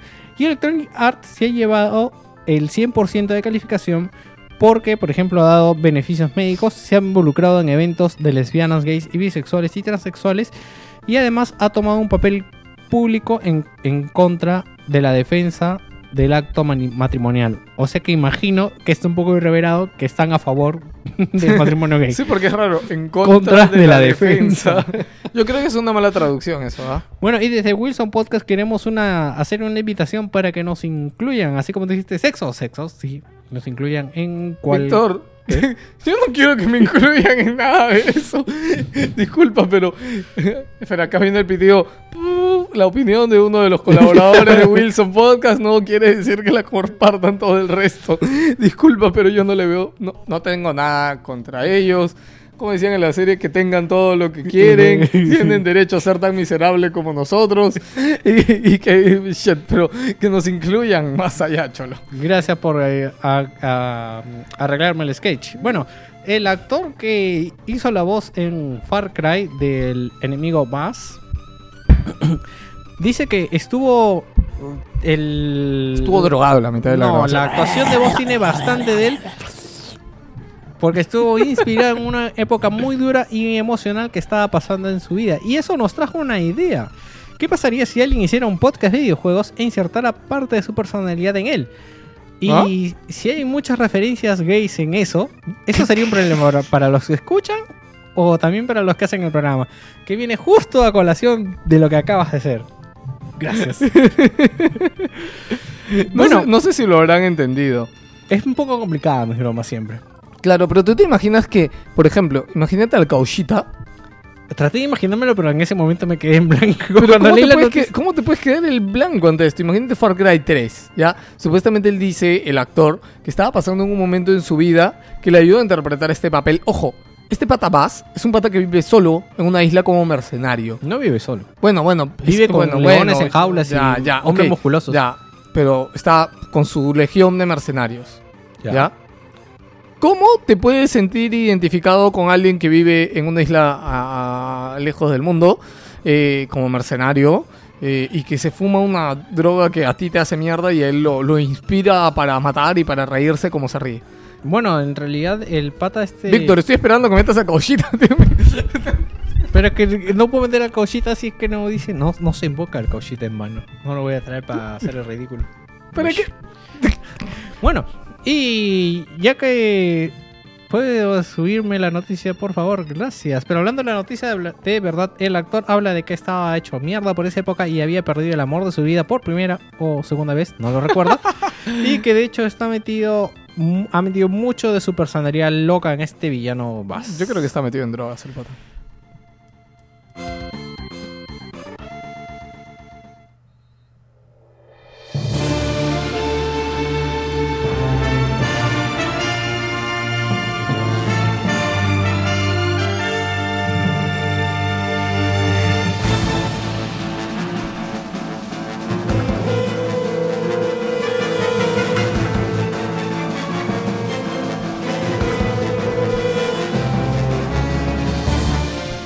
Yo creo que esta noticia la hemos dado hace algún tiempo. Ahorita acabo de tener el flashback. Resulta que el- la persona esta que hizo la patente en su momento del control de movimiento y se lo terminó vendiendo a Nintendo fue primero a Microsoft y a Sony. Eh, Tom Quinn, que es el propietario de esta patente, bueno, cuenta cómo fue la reunión con Microsoft. En palabras textuales, dice, la reunión fue horrible. La actitud que tenían era la de que si querían un control de movimiento lo harían por sí mismos y lo harían mejor. Cabe aclarar de que Xbox nunca entró a la partida de control de movimiento. Claro, porque Kinect di- digamos que no es lo mismo. ¿no? Exacto. Y, y de pasar la reunión, uno de los directivos se le acercó. Fue tan malo el ambiente que uno de los directivos se le acercó y le dijo de que esa no era la actitud de todos y que no era así como Microsoft trataba a sus clientes potenciales.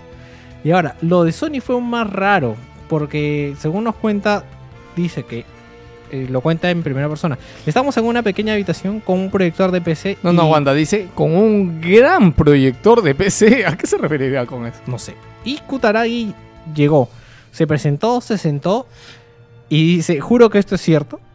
Al momento de que él estaba haciendo su presentación, Kutaragi cerró los ojos, ya, en el momento que él estaba haciendo la presentación, y no los abrió hasta que terminó. Fue muy raro, pero aún así me preguntó algunas cosas como por ejemplo si podíamos reducir esto por 50, si podían producir esto por 50 pensa- centavos.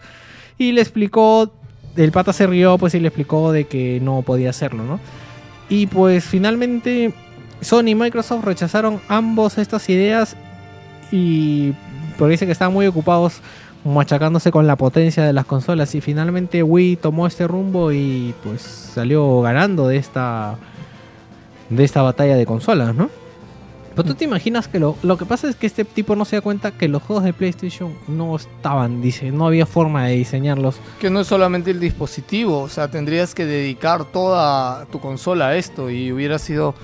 De verdad que bueno que no le hicieron caso, porque o sea, Wii eh, no le quedaba otra. Si no hubiera tenido esto del juego de movimiento y todo, no hubiera sido nada, Wii. No, porque aparte también, o sea, tú te imaginas las predicciones que tenía este Sony. Bueno, tenía eh, God of War.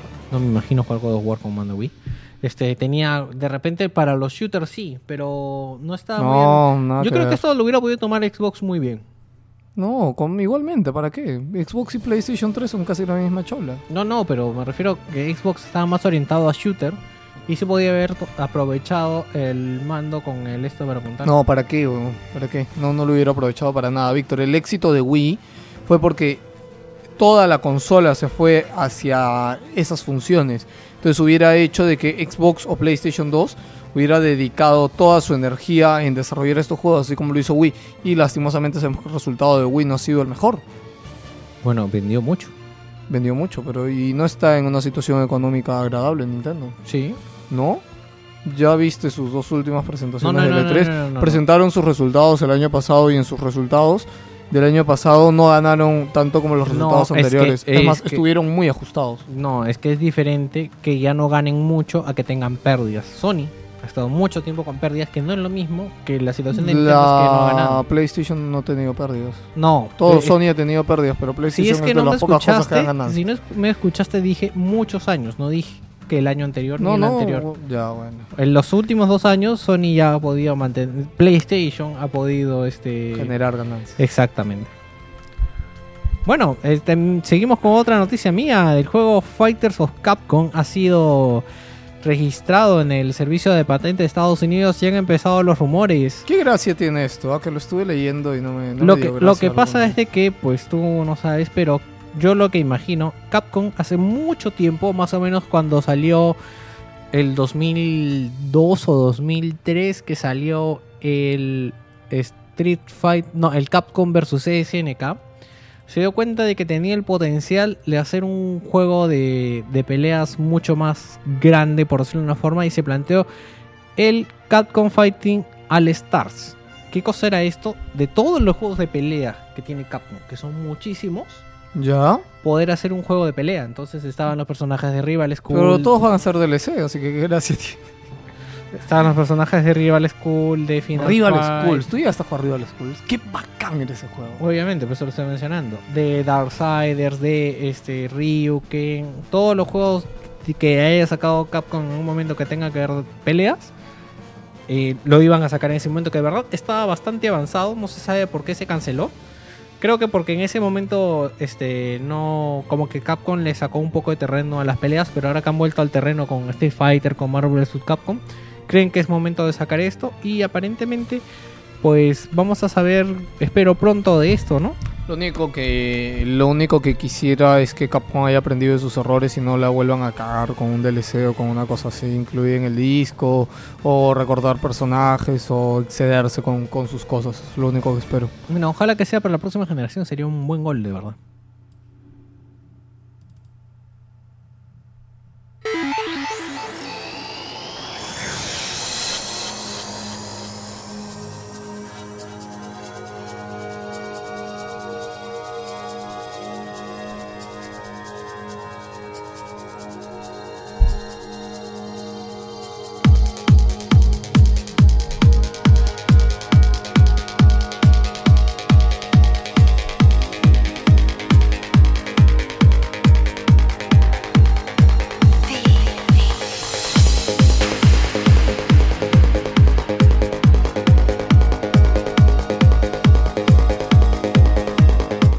Parece que Víctor ha puesto todas sus noticias juntas hoy. Sí, yo pensé que me estaba saltando. Assassin's Creed 3 Liberation tiene ya casi listo el parche para so- solucionar los problemas de grabación. Esta es una buena noticia para los nuevos adquirientes de la versión de PlayStation de PS Vita Blanca, que de ahora en adelante llamaremos la Vita de la Vergüenza. Que viene con el juego de regalo, entonces probablemente cuando tengan el juego en sus manos podrán jugarlo en condiciones sin riesgos. ¿A qué viene esto de la Vita la Vergüenza? Bueno, para los que no sepan, esta semana en el Black Friday de las distintas tiendas americanas se soltó un paquete del el pack de PlayStation Vita que viene con el juego Assassin's Creed Liberation. Assassin- eh, Assassin's Creed 3 Liberation, porque ese es el nombre completo. Bueno, eh, lo bajaron a 179, que era más barato que el precio de consola sola. Entonces un montón de gente aprovechaba para comprar su versión de la consola. Y No, pues, si la consola solo está a 250 dólares, 179 es un regalo y encima venía con dos juegos. dos juegos, el Assassin's Creed Liberation Y el PlayStation Battlestar Royale. y tres meses de... y tres meses de PlayStation Plus gratis. Eso quiere decir que tenías 8 juegos y una memoria de 4 GB. Exactamente. Y el estuche creo también. No, estuche no. El estuche venía en la de... Ah, ya, estuche no. Pero uf, 179 dólares y es Entonces, un regalo. entonces, señores que ya se compraron su PlayStation Vita de color negro, color serio, ya sabemos que cuando veamos una PlayStation Vita blanca, ah, sabremos que esa persona no cree en Sony, es un oportunista, como cierto Nintendero que no voy a mencionar. que cayó, cayó. Y vamos a hablar de Resident Evil.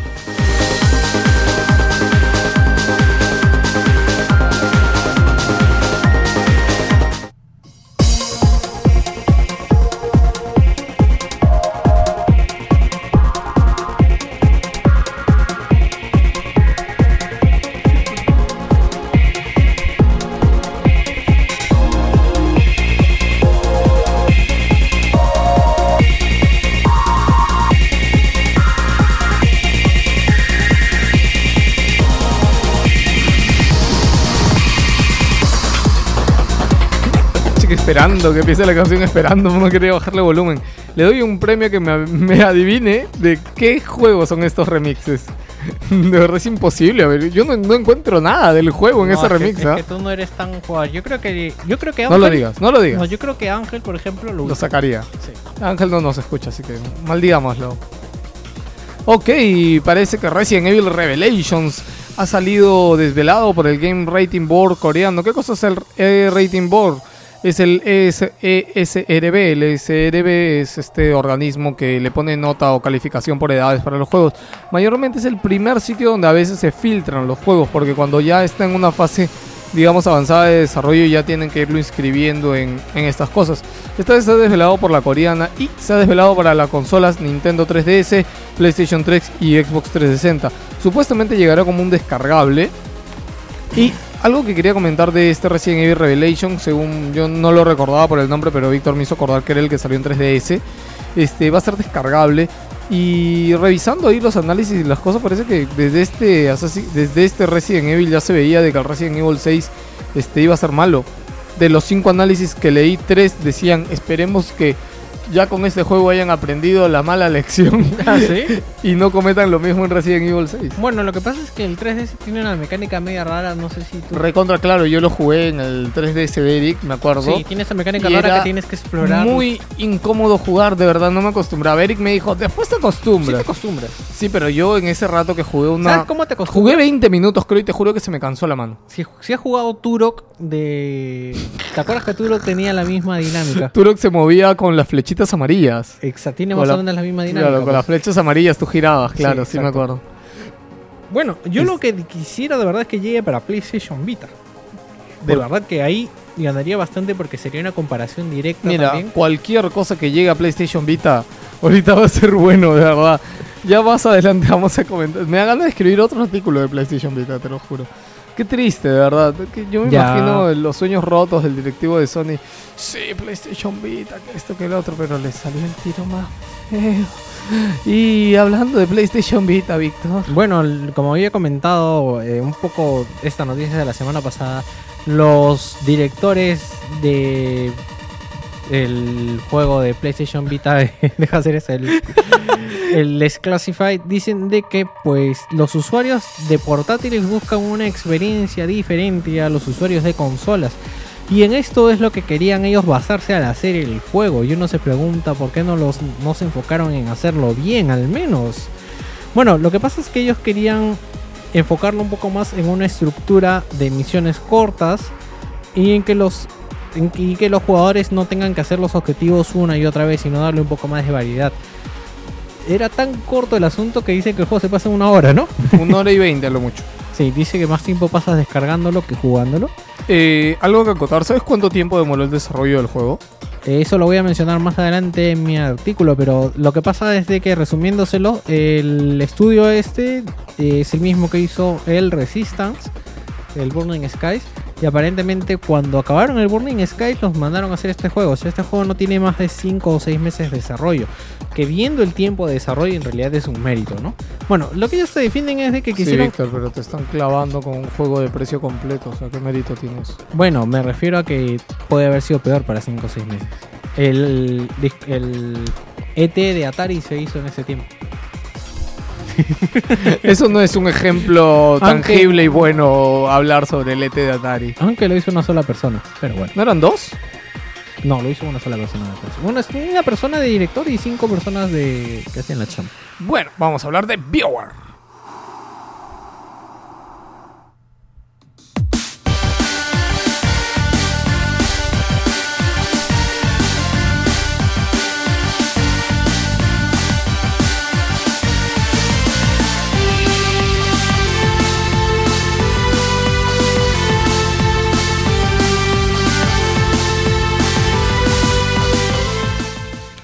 Como muchos ya habrán leído por ahí, los compradores de Black Ops 2 para la versión de PC se dieron con un gran sopetón. ¿Por qué?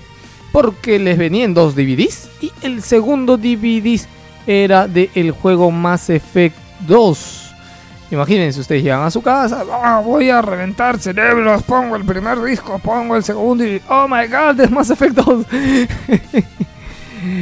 Muchos usuarios han ardido en llamas y están pues recontra jodidos y encabronados por esto. Pero BioWare, señores, parece que la gente de BioWare es inteligente y ellos saben cómo sacarle... O sea, no hay nada mejor que sacarle provecho a algo malo. O sea, si logras hacer eso, y al menos que sea una noticia que la gente lea y, hacer un poco de revuelo, es este es, es, favor, es positivo para, para ti, para, para la empresa, para el juego. Y es lo que ha conseguido BioWare, porque ha respondido de una forma inesperada a este hecho. En sus declaraciones posteadas en su blog y luego mandadas a los usuarios, que dice, si el universo, estos son eh, publicados por BioWare, si el universo cree que deberías estar jugando a Mass Effect ahora mismo, ¿quiénes somos nosotros para discutirlo? De hecho, queremos ayudar. Los primeros 50 fans afectados por este fenómeno que nos envíen una foto sujetando su disco 2 especial recibirán un código con el que obtener de forma gratuita una copia de Mass Effect 2 Trilogía para PC. De esto quiero mencionar algo que ha habido usuarios hasta que solo se les ha mandado el sticker del juego. ¿Ah, sí? Yo he visto una foto de alguien que sostiene solo la carátula, el papelito de la carátula. Ah, solo el papelito del sticker, ni Sí. siquiera el disco. No, ni siquiera el disco. Pero bueno, eh, yo no sé. Ojalá que haya sido inteligente y haya pegado el sticker en un disco y lo haya, se haya tomado la foto, porque si no, no le servía. Bueno, a mí lo que me llama la atención es de que yo siento que esto ha sido como una campaña viral, este, como una especie de campaña viral para que la gente vaya. puede ser, ¿no? Sí, así como diciendo, ah, bueno, voy a comprar, de repente me toca. O sea, pensaba comprarlo después, lo compro ahora, ¿no? Mm, con las cosas que nos hemos enterado de las compañías de videojuegos en los últimos tiempos no se me haría de extrañar, ¿ah? De verdad que no. Y seguimos hablando de Hitman Absolution, Víctor, que al parecer lo van a dejar sin pase online, lo cual es muy bueno. Sí, lo que sé es de que ellos hay una especie de modo contract, ¿no? Que es el modo Exactamente, es para el modo contracts. que el- eh, que en, qué consiste este método en que por ejemplo tú haces una algo en determinada en determinado escenario y, y digamos que como que grabas tus acciones y, y puedes dejar estas misiones para que otro usuario las tome y hacerlas este digamos hacerlas también como tú o eh, dependiendo qué, qué estrategias use pues darle un puntaje y va ganando puntaje online, ¿no? Y tú también vas ganando como una reputa- reputación por hacer esta especie de misiones. Para acotarles es de que el juego en realidad en un inicio sí tenía pensado este, tener el código. Entonces te pide un código si tú lo compras. Pero eh, dice que ingresas al store simplemente. Este, te bajas y está gratis para que te bajes el código y te lo instala y ya está. Que bueno, yo creo que imaginaron de que seguramente van a seguir sacando más juegos de la franquicia Hitman y que hay mucha gente que lo compra de segunda por probar. Sí, y eso viene al siguiente, la otra noticia, que apenas ha salido Hitman, ya se está hablando de la siguiente, la siguiente entrega de la saga Hitman. Y algo que no ha gustado mucho a, a los fans es de que el directivo de este, Square Enix ha dicho de que al parecer quieren hacer de Hitman su franquicia así como un Call of Duty. Y el decir eso es decir entregas anuales. Y esto pues ha caído muy mal. Y junto con esto también se ha dicho de que el- la siguiente entrega de Hitman se va a separar a otro estudio. Eso te iba a decir, eso justo había leído y ya lo entiendo. Justo había mencionado ajá. de que cada estudio, digamos, Va a hace- desarrollarlo en, casi en simultáneo un juego para que salga anualmente. como en su momento eh, Call of Duty, este, digamos que está el Call of Duty de Treyarch y el Call of Duty De de, Infinity War. exactamente va a ser el Hitman de no sé qué estudio. Eh, creo que IO IO- Interactive y el otro va a ser Square Enix Montreal, creo. Sí, Square, Square Enix Montreal. Ahora dicen de que es difícil soltar, la gente de IO Interactive, que son los que han hecho este Hitman, es difícil soltar algo tan grande y tan bueno como Hitman, pero que mucha gente de IO Interactive que ya se fue está trabajando en Square Enix Montreal. ¿Ya? Y muchos directivos como que están muy metidos ahí, entonces no es tan descabellado pensar de que lo están dejando en manos ajenas y que los fans pueden estar tranquilos. Mira, yo salvo que eh, hayan iniciado los dos juegos al mismo tiempo. Escúchame. Y que la gente de mm, IO Interactive se haya ido, digamos, para completar la experiencia. No le garantizo nada a este juego. ¿Por qué? Porque va a pasar como Next for the Speed. Que Next for the Speed empezaron a salir cada año con un estudio diferente y finalmente la franquicia no fue. Y tenemos ahorita Next for the Speed de Criterion, que me parece tomó tres o Tres años. Tres años Porque de desde el último Burnout de Criterion. Exacto, es tres años de desarrollo y mira el juegazo que nos han dado que no se compara a los anteriores. Ya, ya, madre. Espérate para tu análisis, hombre. Espérate para tu análisis.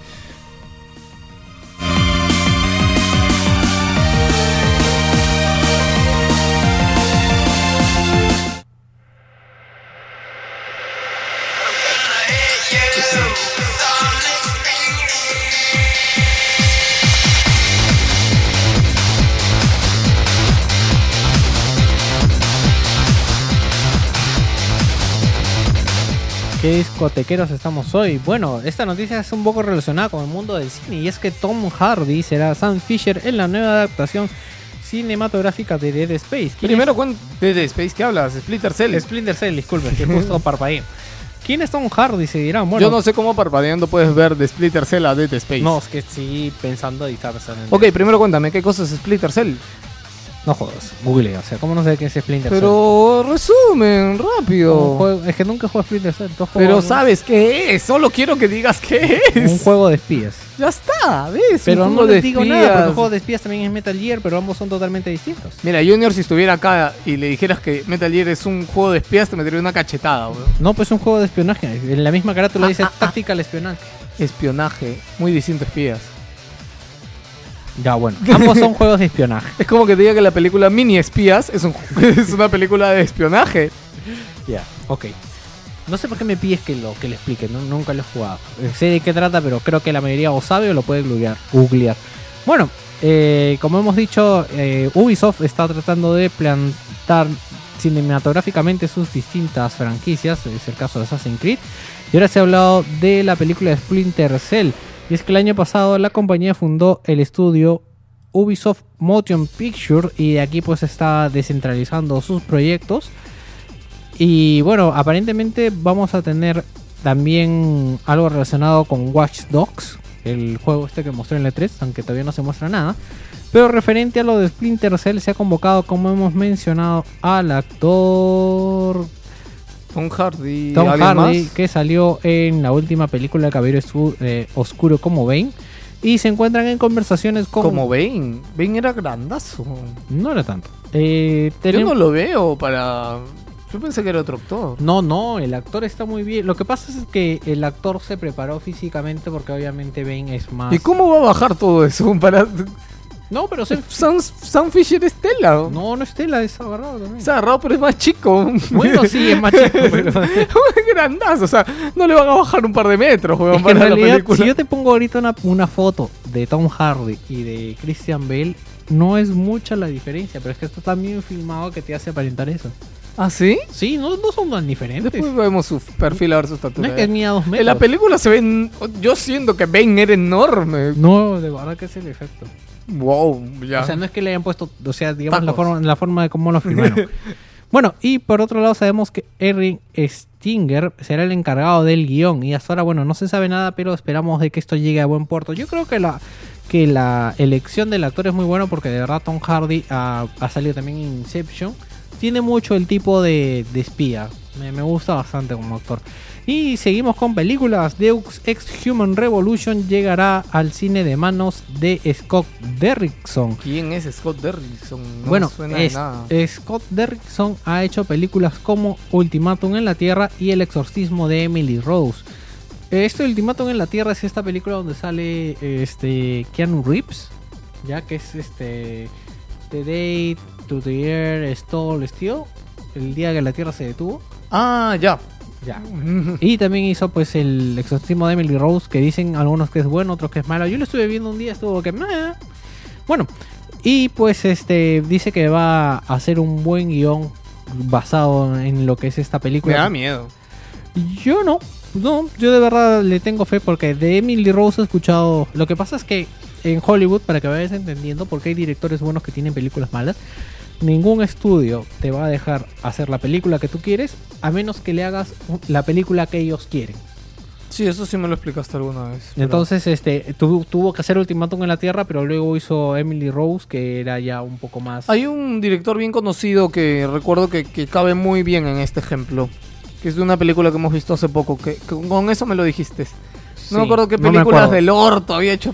Cada Sí. huevada había hecho y, y pum, sacó esta película y yo dije, what the fuck, esta película es de la fucking madre. ¿No, me te acuerdo. acuerdas? Creo que era el, el director de justo que le habíamos comentado de Gigantes de Acero.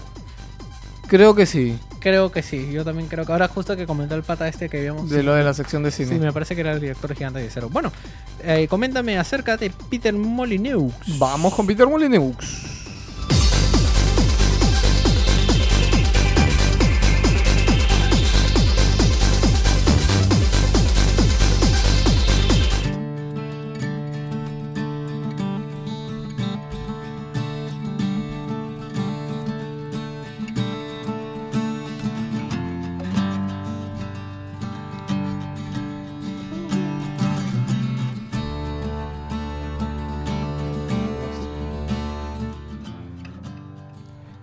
Molyneux. Hay dos noticias de Molyneux. La primera es que ha montado un Kickstarter para su nuevo proyecto Se va a llamar Godus, es un nuevo simulador divino. Para quienes no lo sepan muy bien, Molineux en sus épocas se hizo bastante conocido por Populous y por otro juego que era eh, Good and White. No, Black and White, perdón. Yo Populous no lo jugué. Black and White lo jugué. Era muy chévere. De verdad, era muy bacán. Era un juego que, que tú jugabas a ser Dios y, y tenías tus civilizaciones y les podías llevar milagros, tirarles agua. Este era un juego de estrategia. Nunca lo Eh, entendí bien, ¿sabes? hasta que yo- yo- te perdías en ese juego jugando horas de horas No, sí de sé que horas. te perdías, pero nunca lo entendí bien. Eh, sí, eh, bien.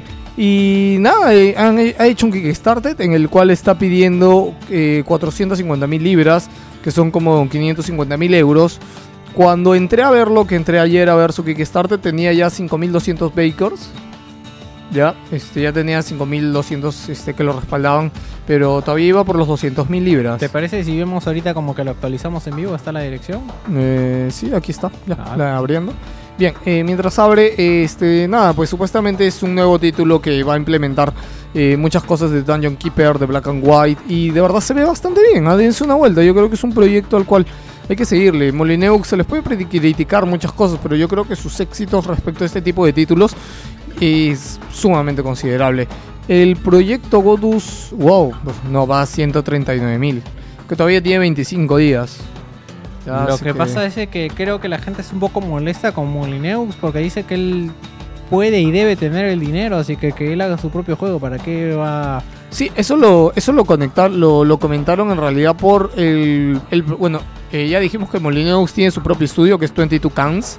Ya, eh, este estudio, ¿qué pasó? De que también estuvo pidiendo ayuda porque tenía problemas con el servidor, por el juego Curiosity que no se podía conectar. Correcto. Ya, entonces por ahí él lo que hizo fue de que, dice él, eh, se lo cuento rapidito, eh, el servidor andaba mal y ellos no tenían dinero para pagar los servidores. Entonces dice que mucha gente por Twitter les dijo, oye, pero no podemos aportarles algo para que hagan más servidores.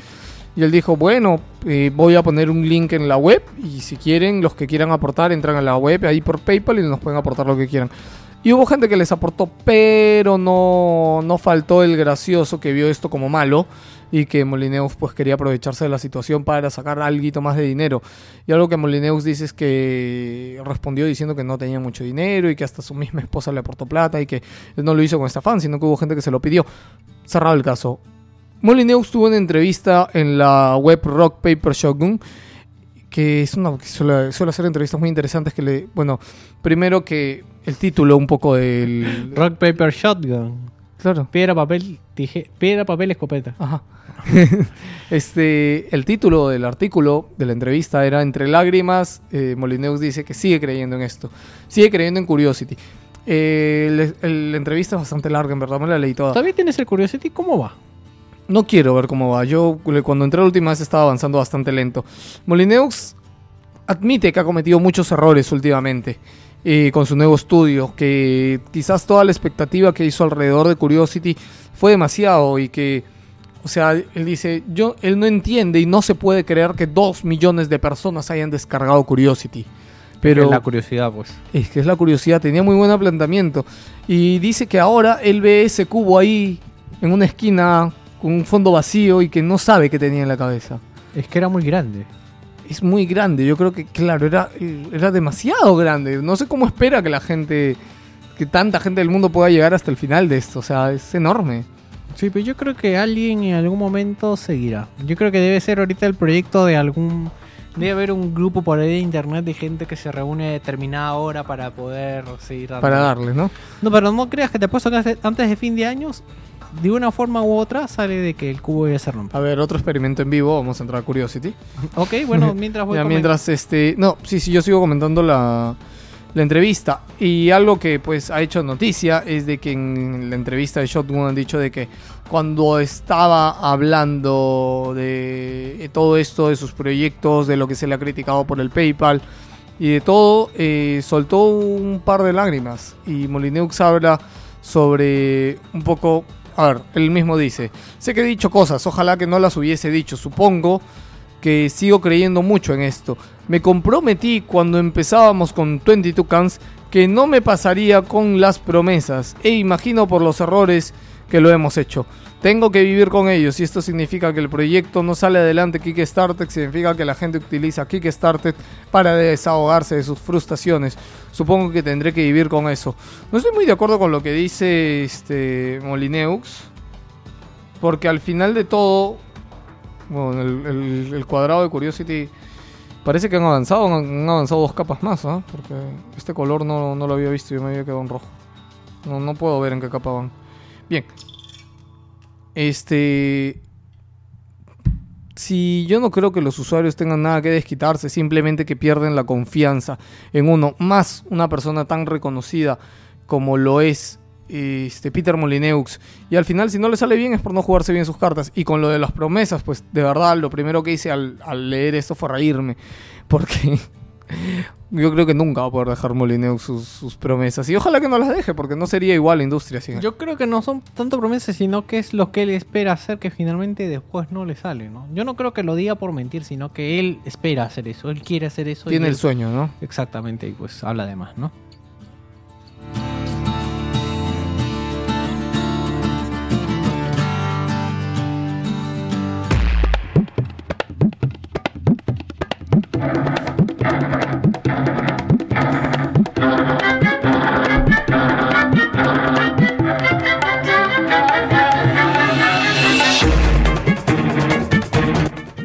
Creo que esta noticia es infiltrada de la semana pasada. Bueno, Crytek ya tiene planes para llevar al universo Crisis al free to play.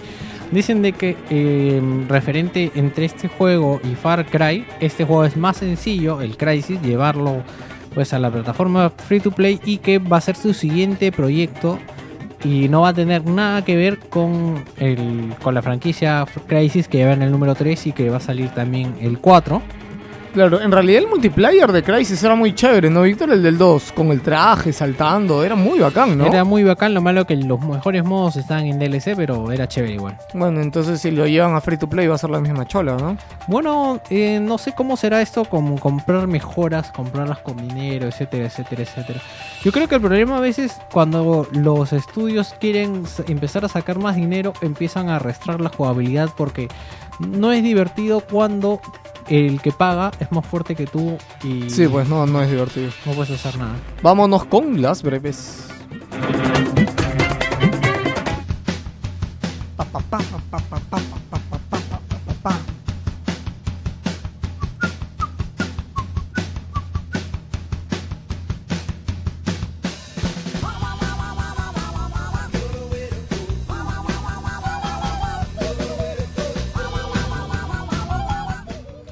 La tienda Fooder Shop acaba de listar el recopilatorio de Bioshock Ultimate Rapture Edition para Xbox y PlayStation 3. El recopilatorio será- se lanzaría el próximo 30 de noviembre a unos 30 dólares. Incluirá las dos entregas aparecidas de la serie junto con todos los DLCs que hay disponible hasta la fecha en ambos juegos.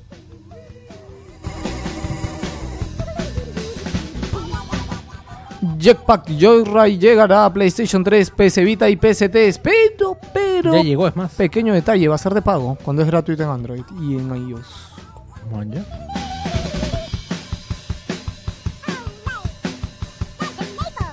¿Hasta qué breves son las breves? Hay tres breves. Resistant Trilogy confirma su fecha de salida en Estados Unidos. El 5 de diciembre se lanzará a un precio de 39,99. Va a incluir el Resistant Fall of Man, Resistant 2 y Resistant 3. Oye, qué buen pack. Y también se incluirá en el paquete los DLCs más destacados de los dos últimos juegos, como el pack Aftermatch, junto con los skins para la segunda entrega y los pack Brutality y Survivor para el último juego.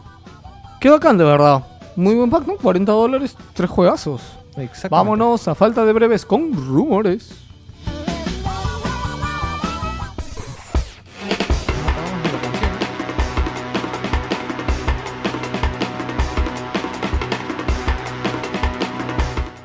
La revista británica de Xbox revela un poco de información del 720. Dice que tendrá un mando innovador, Blu-ray, un CPU de 4 núcleos y 8 GB de, de memoria RAM.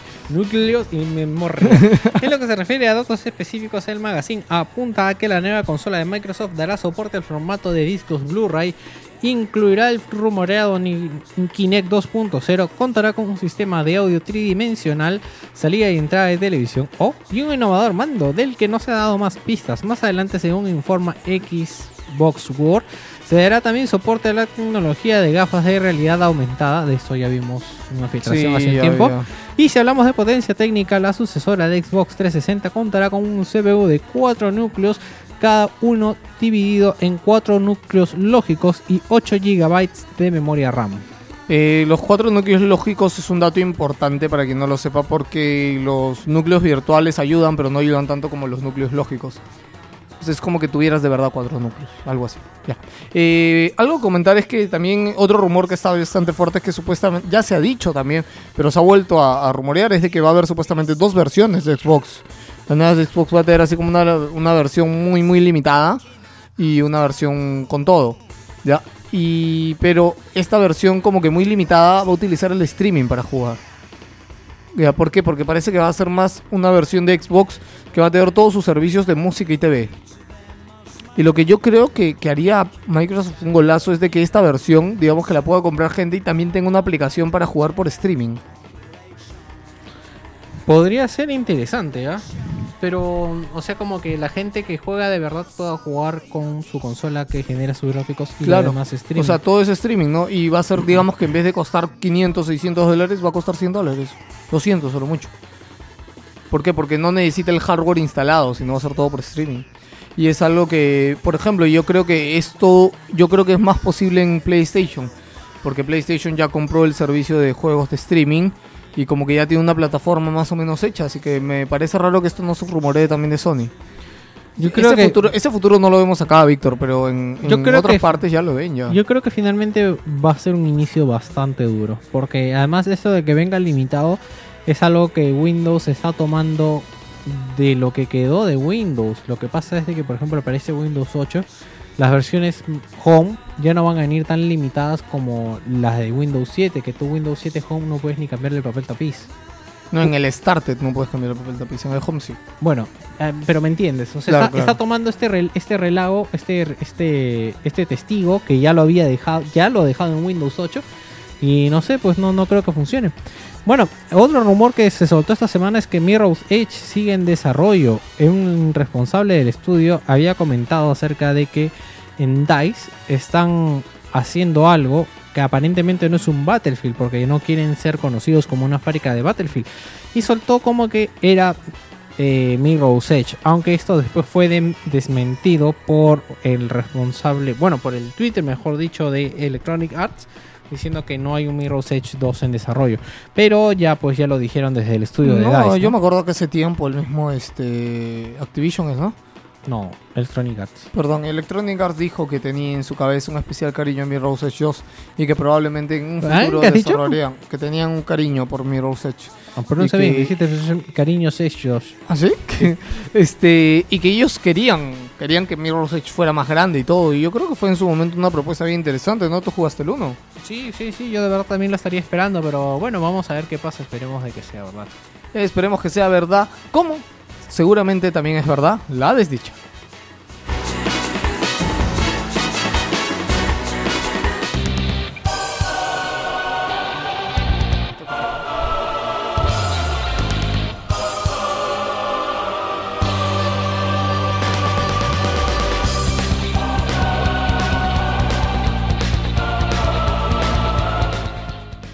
Bien, esta desdicha va un poco acerca de cómo Sony está tratando a su consola.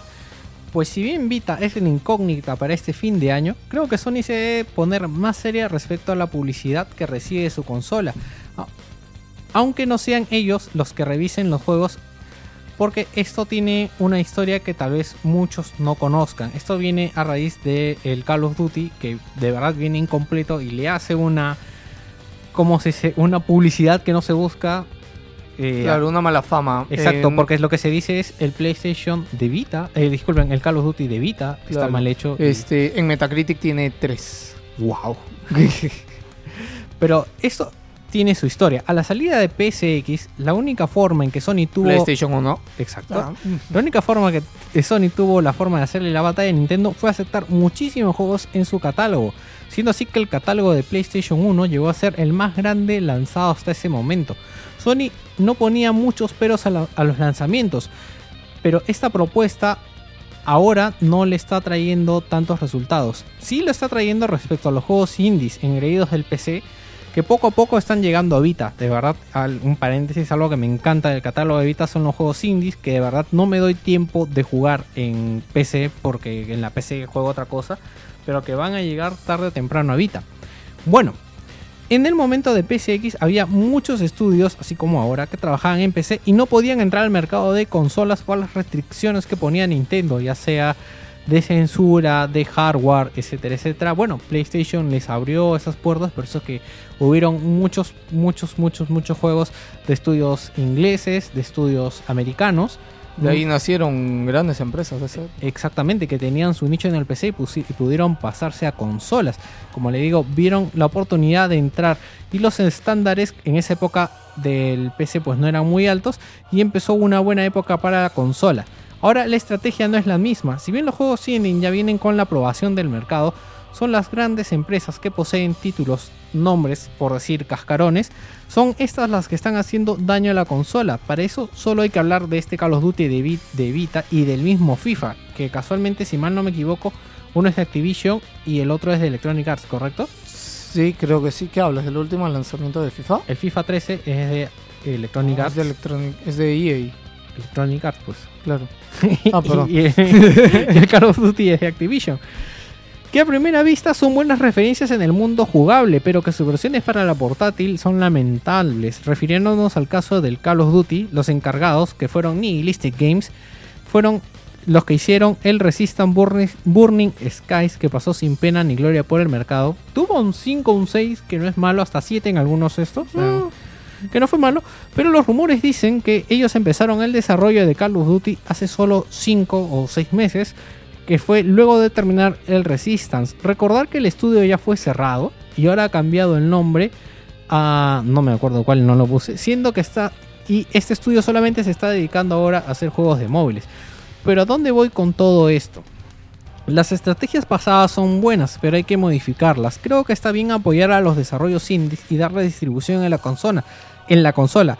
Pero las ganas de, las ganas de tener títulos no nos deben no los deben llevar a permitir cosas como permitirles esto a los estudios grandes, porque lo que dice la prensa es no compren estos juegos de Vita porque en realidad no vale la pena comprar Vita.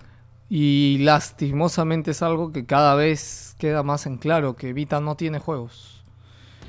Pero No es gracias a los no estudios grandes. O sea, como te digo, yo creo que le puedes permitir, no sé, a, un juego que necesite parcharse, etcétera, etcétera, o que no esté totalmente solidificado en su jugabilidad. Pero a Activision, a. Claro, a- o sea, un juego EA. medio indie se lo podrías perdonar. Un juego que te cueste 10 dólares, 7, 15. Un juego que te cueste 40, 50 dólares no se lo puedes perdonar. Porque a la hora de, de cobrarte, pues no te cobran nada menos los malditos. Exactamente. Y bien, Te este, yo creo nombre. que sí, PlayStation Vita. Es más, hoy día también leí Nech, eh, seguramente Nech Drake va a venir a hacer el análisis de Assassin's Creed, Assassin's Creed Liberation y también parece que tiene matanga. El, parece que también no es lo que debería ser. Pero bueno, me imagino que deben ser algunos detalles o cosas porque todavía no he leído algún análisis de otro, de otro medio. Bien, vamos con lo que no te puedes perder esta semana.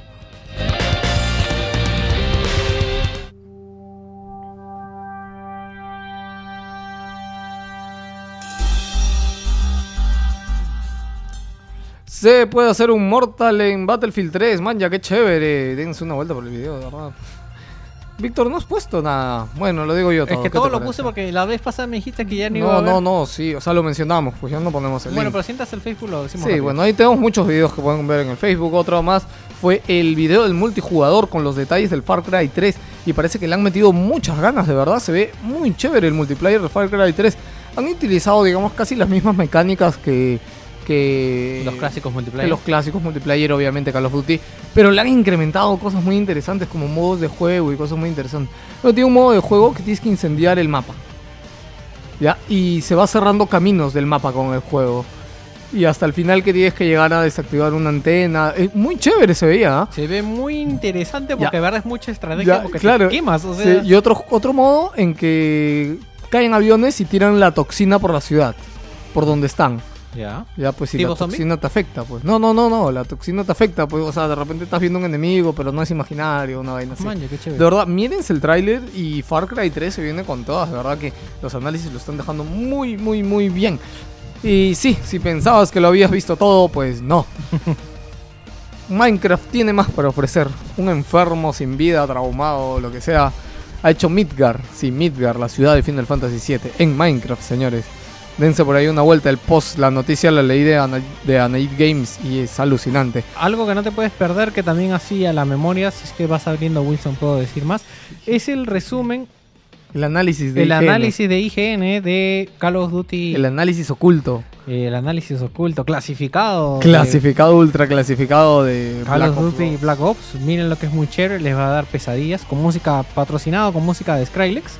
Me, me encanta ese video, le juro, me pareció esos videos virales antiguos que se hacían, te juro que me he matado de risa. Bueno, ¿y qué otro video hemos puesto? Nada más. Ahora sí, vamos ya. La beta de Crisis. No, eso no voy a poner. Nada más. Vamos, me llega porque me interrumpe para decirlo y no dices un carajo. Vamos, ahora sí, con el análisis de Víctor D. El esperado chévere Net for Speed Most Wanted.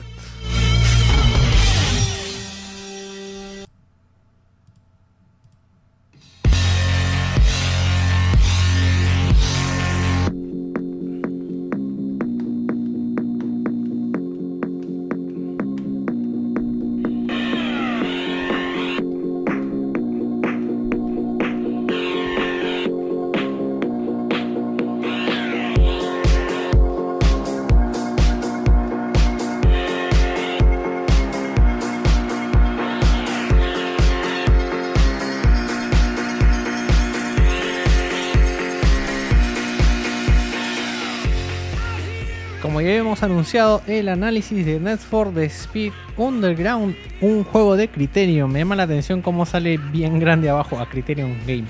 Sí, a mí también, ¿ah? Sí. En todos lados. Sí, vamos a empezar con la temática del juego que es tan sencilla como los viejos tiempos. Solo hay que ser el mejor entre los 10 corredores ya instalados en la ciudad. Y para esto cabe mencionar que cada vez que nos enfrentamos a uno, tenemos un video espectacular de cómo se va ensamblando su carro o el origen del carro. No sé, son unas cosas bien, bien raras que están relacionadas con el diseño del auto, que son de las cosas más impresionantes que he visto de verdad. Y volviendo al tema de los corredores, tenemos que derrotarlos con los diversos autos que están planteados por todo el mapa. Cada auto tiene algunos desafíos, tiene sus desafíos, algunos exclusivos por clase de auto o por modelo. Partiendo de esto, tenemos que encontrar el auto ideal para derrotar a nuestro Most Wanted, al más buscado de la lista que hayamos desbloqueado. Con esto me refiero a que, por ejemplo, si tomamos un carro 4x4, va a tener eventos 4x4, pero en algún momento puede tener una partida en que no solamente va a correr con, con autos del mismo tipo, sino con autos modificados que se ajustan a esa capacidad. ¿Qué pasa, Lucho? No, Ah,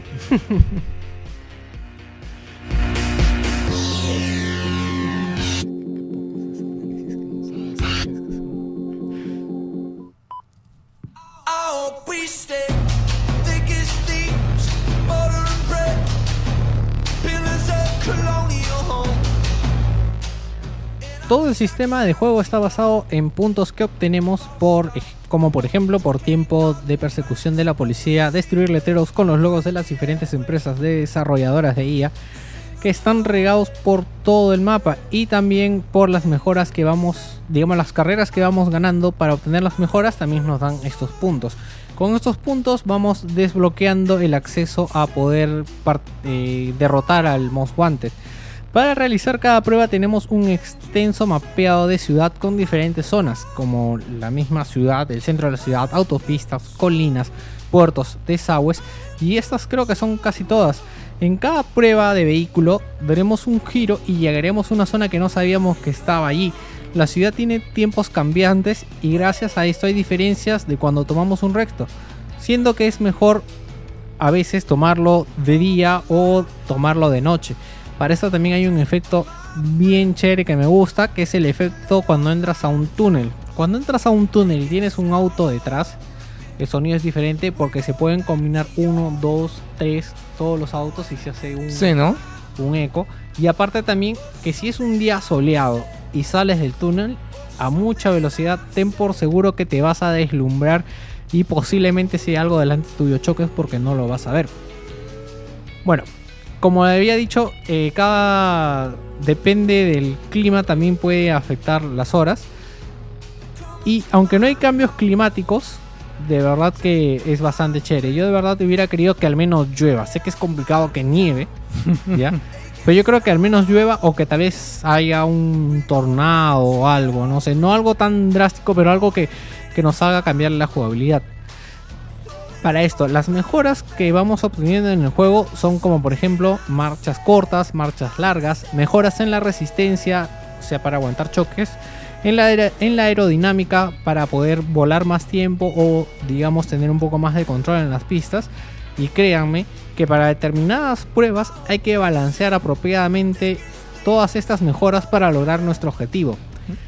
Sí, es bastante interesante tener que buscar el equilibrio perfecto para la prueba. O sea, a veces regresar de repente a algo básico o regresar a algo anterior que ya te han dado para buscarlo. Si te diste cuenta la prueba que yo estuve haciendo, que estuve como una hora, la de Porsche, estuve, estuve probando con varias cosas. Sí, ¿no? Sí. Eh, muy aparte también tiene algo que es, es en realidad han hecho bastante simple pero significativo el cambio de, de upgrades que te pones como las llantas por ejemplo tiene bastante recorrido por tierra digamos que las llantas de todo terreno cuando estás en tierra te ayudan un montón de verdad Para eso también eh, cabe mencionar que cada mejora tiene como un logro dentro de la mejora. Por ejemplo, eh, tenemos las llantas, de, las llantas de tierra, las llantas 4x4.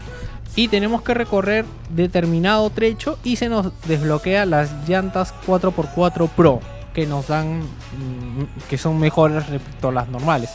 Y también hay así con las diferentes mejoras que nos piden cumplir con ciertos requisitos. Y vamos a desbloquear la mejora. Hay algo también aquí que me gustó. ah, que ya me olvidé que era. ah, sí. Me gustó. no grites en el micro hombre Era eh, acerca de el valor del auto respecto a los demás Net for the Speed. Yo recuerdo, por ejemplo, en. Bueno, discúlpenme, no juego Net for the Speed desde los de Play 2. Que uno tenía mucha, le daba mucha importancia al color del auto. Ya, esto era como algo que desbloqueabas. En cambio, aquí no importa el color del auto. Tú entras al, al spray donde te reparan el auto y le cambian el color y le ponen el que les da la gana. Si tú quieres tener tu auto rojo, rojo pues no lo choques, cuídalo. Si no vas a estar que, teniendo que entrar 50 veces para que te lo pongan de ese color. Y de verdad es algo chévere porque de verdad te da una libertad no tener que preocuparte por eso. Porque yo recuerdo en el Death for the Speed, en el 2, eh, en el de PlayStation 2, no recuerdo cuál era, el Underground, le da bastante importancia a eso que de verdad te preocupabas por no chocarlo.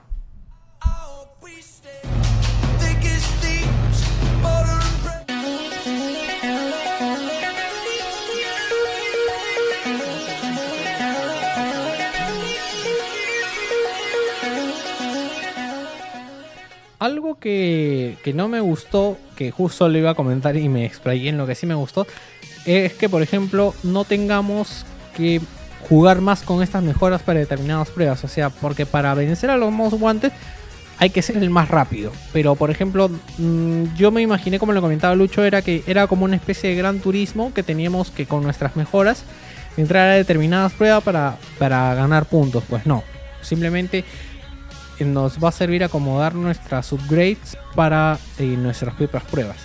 Y ya hablando de la música, que como ven es la que nos acompaña, hemos puesto las mejores, es bastante normal, no la haría muy destacada, pero como ahora tenemos las ventajas de armar nuestra lista de producción y poner lo que queramos, que es algo que de verdad eh, me gusta y aparte hay algo que aprecio muchísimo, que no sé si habrá estado en los anteriores juegos, es de que cuando te chocas, o cuando, mejor dicho, cuando reinicias una prueba, no se reinicia la canción.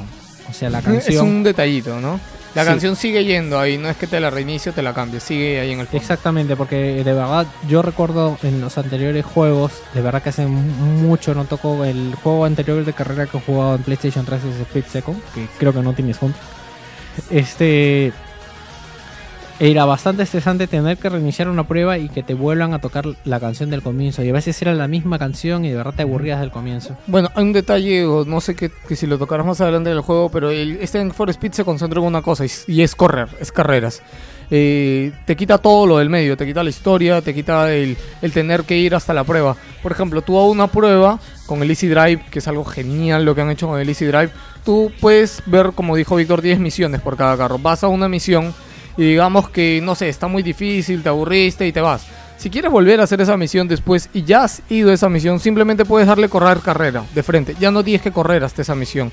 Si acabas de hacer una misión y quieres repetirla, simplemente aprietas Start o entras Easy Drive y le das repetir carrera. No tienes que hacer nada más. No tienes que darte la vuelta, volver a llegar. No, igual, el carro se te malogra. No es que se ve como todo te entra al garaje, lo pintan. No. Pasa un segundo, así la pantalla parpadea, papá, y tu carro ya se arregló ya. Excepto en el caso de que estés en una persecución Claro, si policial. estás en una persecución y justo te chocas y tu carro queda en una posición que no puedes seguir corriendo, digamos que te teletransporta a un sitio cercano y te deja en medio de la pista. Sí, pero si te revientas las llantas, sí te jodiste. Te quedas ahí. ¿Ah, si no sí? tienes los neumáticos hinchables, Si no tienes los neumáticos este, hinchables, te quedas ahí y te alcanza obviamente la policía. O sea, puedes avanzar, pero No, sí, ya, bueno, depende que tan bien te agarre la policía. Y Claro. ya pasamos a la parte de la policía, hablando de la policía que es jodidamente agresiva, inteligente y te perseguirá más no poder. Eh, Víctor yo- tiene, el- no sé si tendrá el récord, pero estuvo media hora escapándose porque llegó la policía a nivel 6 y yo estaba acá jugando en la computadora y le dije, deja que te atrapen, deja, desde los 10 minutos yo le dije, ya fue, deja que te atrapen. Y se tardó media hora en perder a la policía. La perdió, sí, pero en media hora. No, pero la verdad justo estaba viendo, este, yo tengo entre el tú y el pata este que juega bastante, que no sé quién es, creo que es amigo de Nick. Dixon. Ah, no, el otro amigo de Nech. ¿Ya? Sí. Que él no tiene tanto tiempo de persecución. Yo tengo, creo que 40 minutos Yo- de persecución. Y Ah, ya, yo creo que tengo. ocho. No, yo debo tener 10 o 15. Sí, y él tiene 12 también. Es una bestialidad. Ya, Entonces, eso el- también el juego se me ha hecho más fácil porque tú, eh, como había comentado, estos puntos los ganas también por estar en persecución. Entonces, este, no es sencillo porque de verdad es hasta estresante. Pero ven, tiene sus resultados. ¿Algo que ibas a comentar? Eh, es que no sé qué más va tu análisis. sigue Ok, con tu bueno. análisis. Iba a hacer una mención especial acerca de lo que es la jugabilidad y lo que es la sensación de estar en cada auto. Cada auto es diferente, no solo por el sonido, no solo por la forma de acelerar, sino por hasta la forma como reaccionan en determinadas situaciones, muy aparte de las llantas que tenga. Uno, tú puedes darte cuenta si lo que estás corriendo es tierra suelta, grava, pasto, pista o vereda por la forma en que maneja el auto, porque por lo menos yo manejo en lo que es eh, la cámara esta que va metida dentro del auto. Ah, para esto algo que no me gusta es de que no tenga como en Gran Turismo la, la vista de piloto con el timón. Bueno. ¿Te tiene- gustaba la vista de piloto de Gran a veces Turismo? es chévere probarla. No siempre, porque a veces es muy difícil. Pero bueno, este tiene una vista así que es toda la pantalla como si estuviéramos en la nariz del auto. Y tú te das cuenta qué es lo que tienes que hacer solamente acelerando y viendo cómo reacciona tu auto si es que estás en cualquiera de estas situaciones y qué es lo que tienes que hacer. No es solamente pisar el acelerador. Tengo que decir acerca de esto que mis mayores retos de diversión han sido con los autos que no tienen tanta velocidad porque las pruebas son más difíciles, porque dependen de tu habilidad de conducción.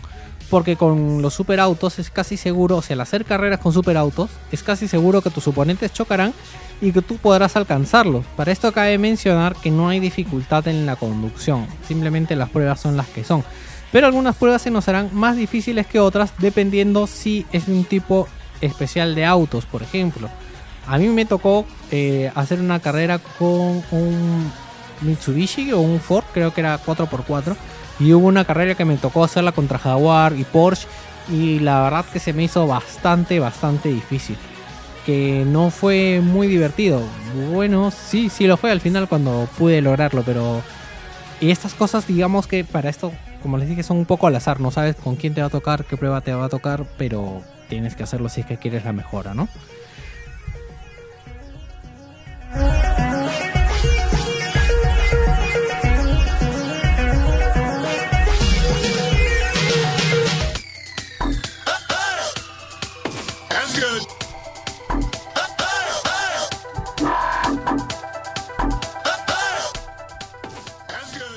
Respecto al multijugador, nos conectamos a un mundo donde hay diferentes jugadores, hay un líder de partida que programa el evento y todos corremos hacia el lugar donde es el evento. Luego de hacer las diferentes pruebas que componen el evento, se reparten los puntos. Respecto a esto, se escogen los autos de acuerdo al evento. Por ejemplo, si toca un evento legendario o un evento 4x4, vamos a escoger entre los autos que tengamos disponibles en nuestro archivo con las mejoras respectivas. Y después en el mismo modo online iremos, conforme vayamos jugando, iremos desbloqueando mejoras y mejoras y más autos también dependiendo de la como lo mencioné dependiendo de la este del evento o sea del tipo de auto no Bueno, yo creo que para concluir, es, eh, lo que hace grande este Need for Speed, como dije, es que se concentra en la conducción, el multiplayer y lo que tiene con el Easy Drive es alucinante porque ves todos tus amigos que juegan, ves todo lo que son sus retos, sus tiempos, todo, todo, todo lo que hacen, todo lo comparten y todo se comparte entre sus perfiles. Hablando del multi, había algo que me había faltado acotar, es por ejemplo, eh, digamos que entre todos los amigos comparten esta ciudad y como había mencionado, hay letreros eh, por toda la ciudad con las distintas empresas. Estos letreros tienen la particulari- particularidad de que dependiendo de la velocidad que vayas, se queda impreso tu foto de avatar. Entonces la persona que vaya más rápido se queda impresa su foto de avatar. Entonces, por ejemplo, se ha dado el caso de que yo agregué a este amigo de Nech, que la verdad no lo conozco, pero tiene ya 2 millones de puntos. Entonces yo voy por la ciudad y empiezo a ver su foto de avatar. Ya, y yo ya sé que tengo que pasar por ese letrero a más velocidad que él para que le aparezca a él mi foto de avatar o yo dejar de ver la de él al menos. Y esto es bastante chévere porque como decimos el modo de Need for Speed se tiene mucho el multijugador digamos de comunidad realmente, ¿no? De que tienes que estar ahí, ahí, ahí, ahí. ¿Algo más que comentar? Sí, jueguenlo. Es un super juego de carreras como no vemos hace mucho. Es simple. Ah, lo que le critico a mucha gente es que es repetitivo a veces. ¿A ti te ha parecido repetitivo? Porque en realidad haces lo mismo una y otra vez. No, no me pareció repetitivo. ¿Por qué? Porque, por ejemplo, eh, yo he jugado con el auto este 4x4, que es una jugabilidad totalmente diferente. Y es aquí, como les menciono, aquí no era de que, oh, mi auto es el más rápido y yo los alcanzo. O sea, no es lo mismo cuando hice las pruebas de Porsche, que eran un poco más fáciles porque. Les digo, o sea, este es correr del punto A al punto B en una distancia larga y eventualmente mis enemigos chocan y yo por ahí puedo aprovechar y pues este ganar. En cambio, por ejemplo, en este 4x4 de verdad era como un casi un circuito de con tierra y tenía que calcular bien las cosas que tenía que hacer y eran carreras cortas y eran muy muy muy estresantes porque tenía que manejar bien y el más mínimo error significaba perder la carrera. Es un juego de carreras y como toda carrera es dar círculos, por eso puede ser repetitivo, pero como digo, el juego tiene, miren, el juego tiene a su disposición 150 cambios de auto. ¿ya? Para eso, esto no lo había explicado. Tú de cada auto tienes, por ejemplo, el Porsche. Hay tres Porsche repartidos por toda la ciudad. Tú puedes encontrar uno y ya te vas subiendo a ese. Y todo viene a ser lo mismo, ¿no? Pero digamos que de estos 650 no sé la cantidad de carros que hay en total. No, no me preocupo por averiguarlo porque recién los estoy encontrando.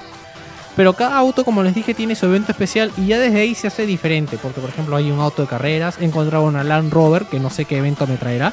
He encontrado un vehículo un poco más pequeño. eh, están los superautos. Eh, algo que me llamó la atención, ¿verdad? Y es que el juego no te da mucha información salvo que curiosees. Porque, digamos, tú vas descubriendo los autos y te los ponen en una lista. Y, por ejemplo, está el, el Bugatti Ve- Veyron. Ya, ¿Te acuerdas el especial de Top Gear que vimos?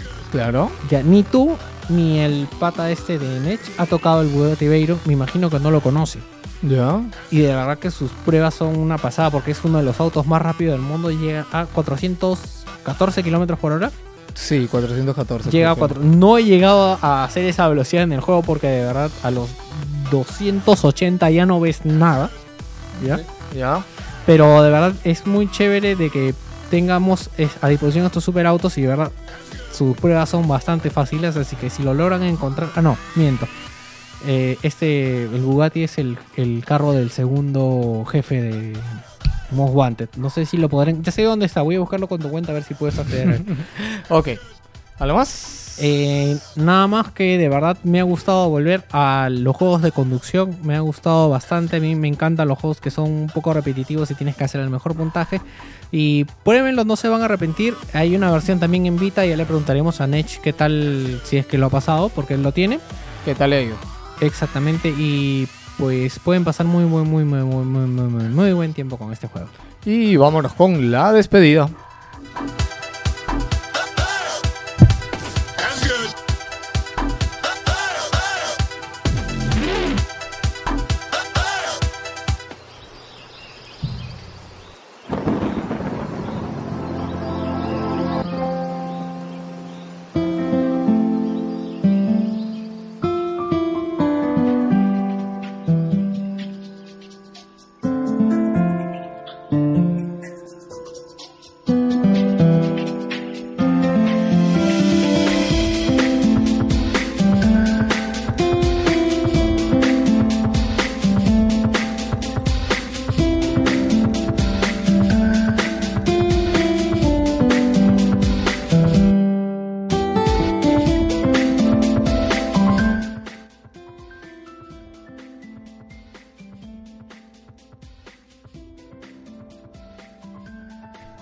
Bien, estaba en mute. Hace tiempo que no nos pasaba eso.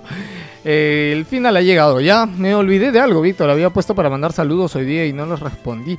Ah, nadie, así que rapidito hoy día nos habló, le dio like César Uriel Mejía, que César también hace tiempo que nos comenta y hace tiempo que nos escucha, desde uno de los primeros, desde los primeros programas nos escucha César.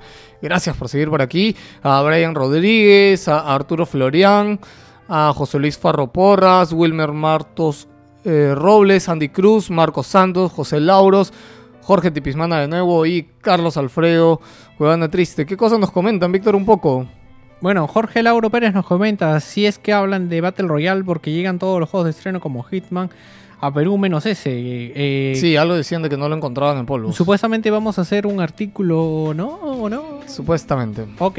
Bien, este César nos manda saludos a nosotros. Diego manda saludos a todos los. ¿Qué?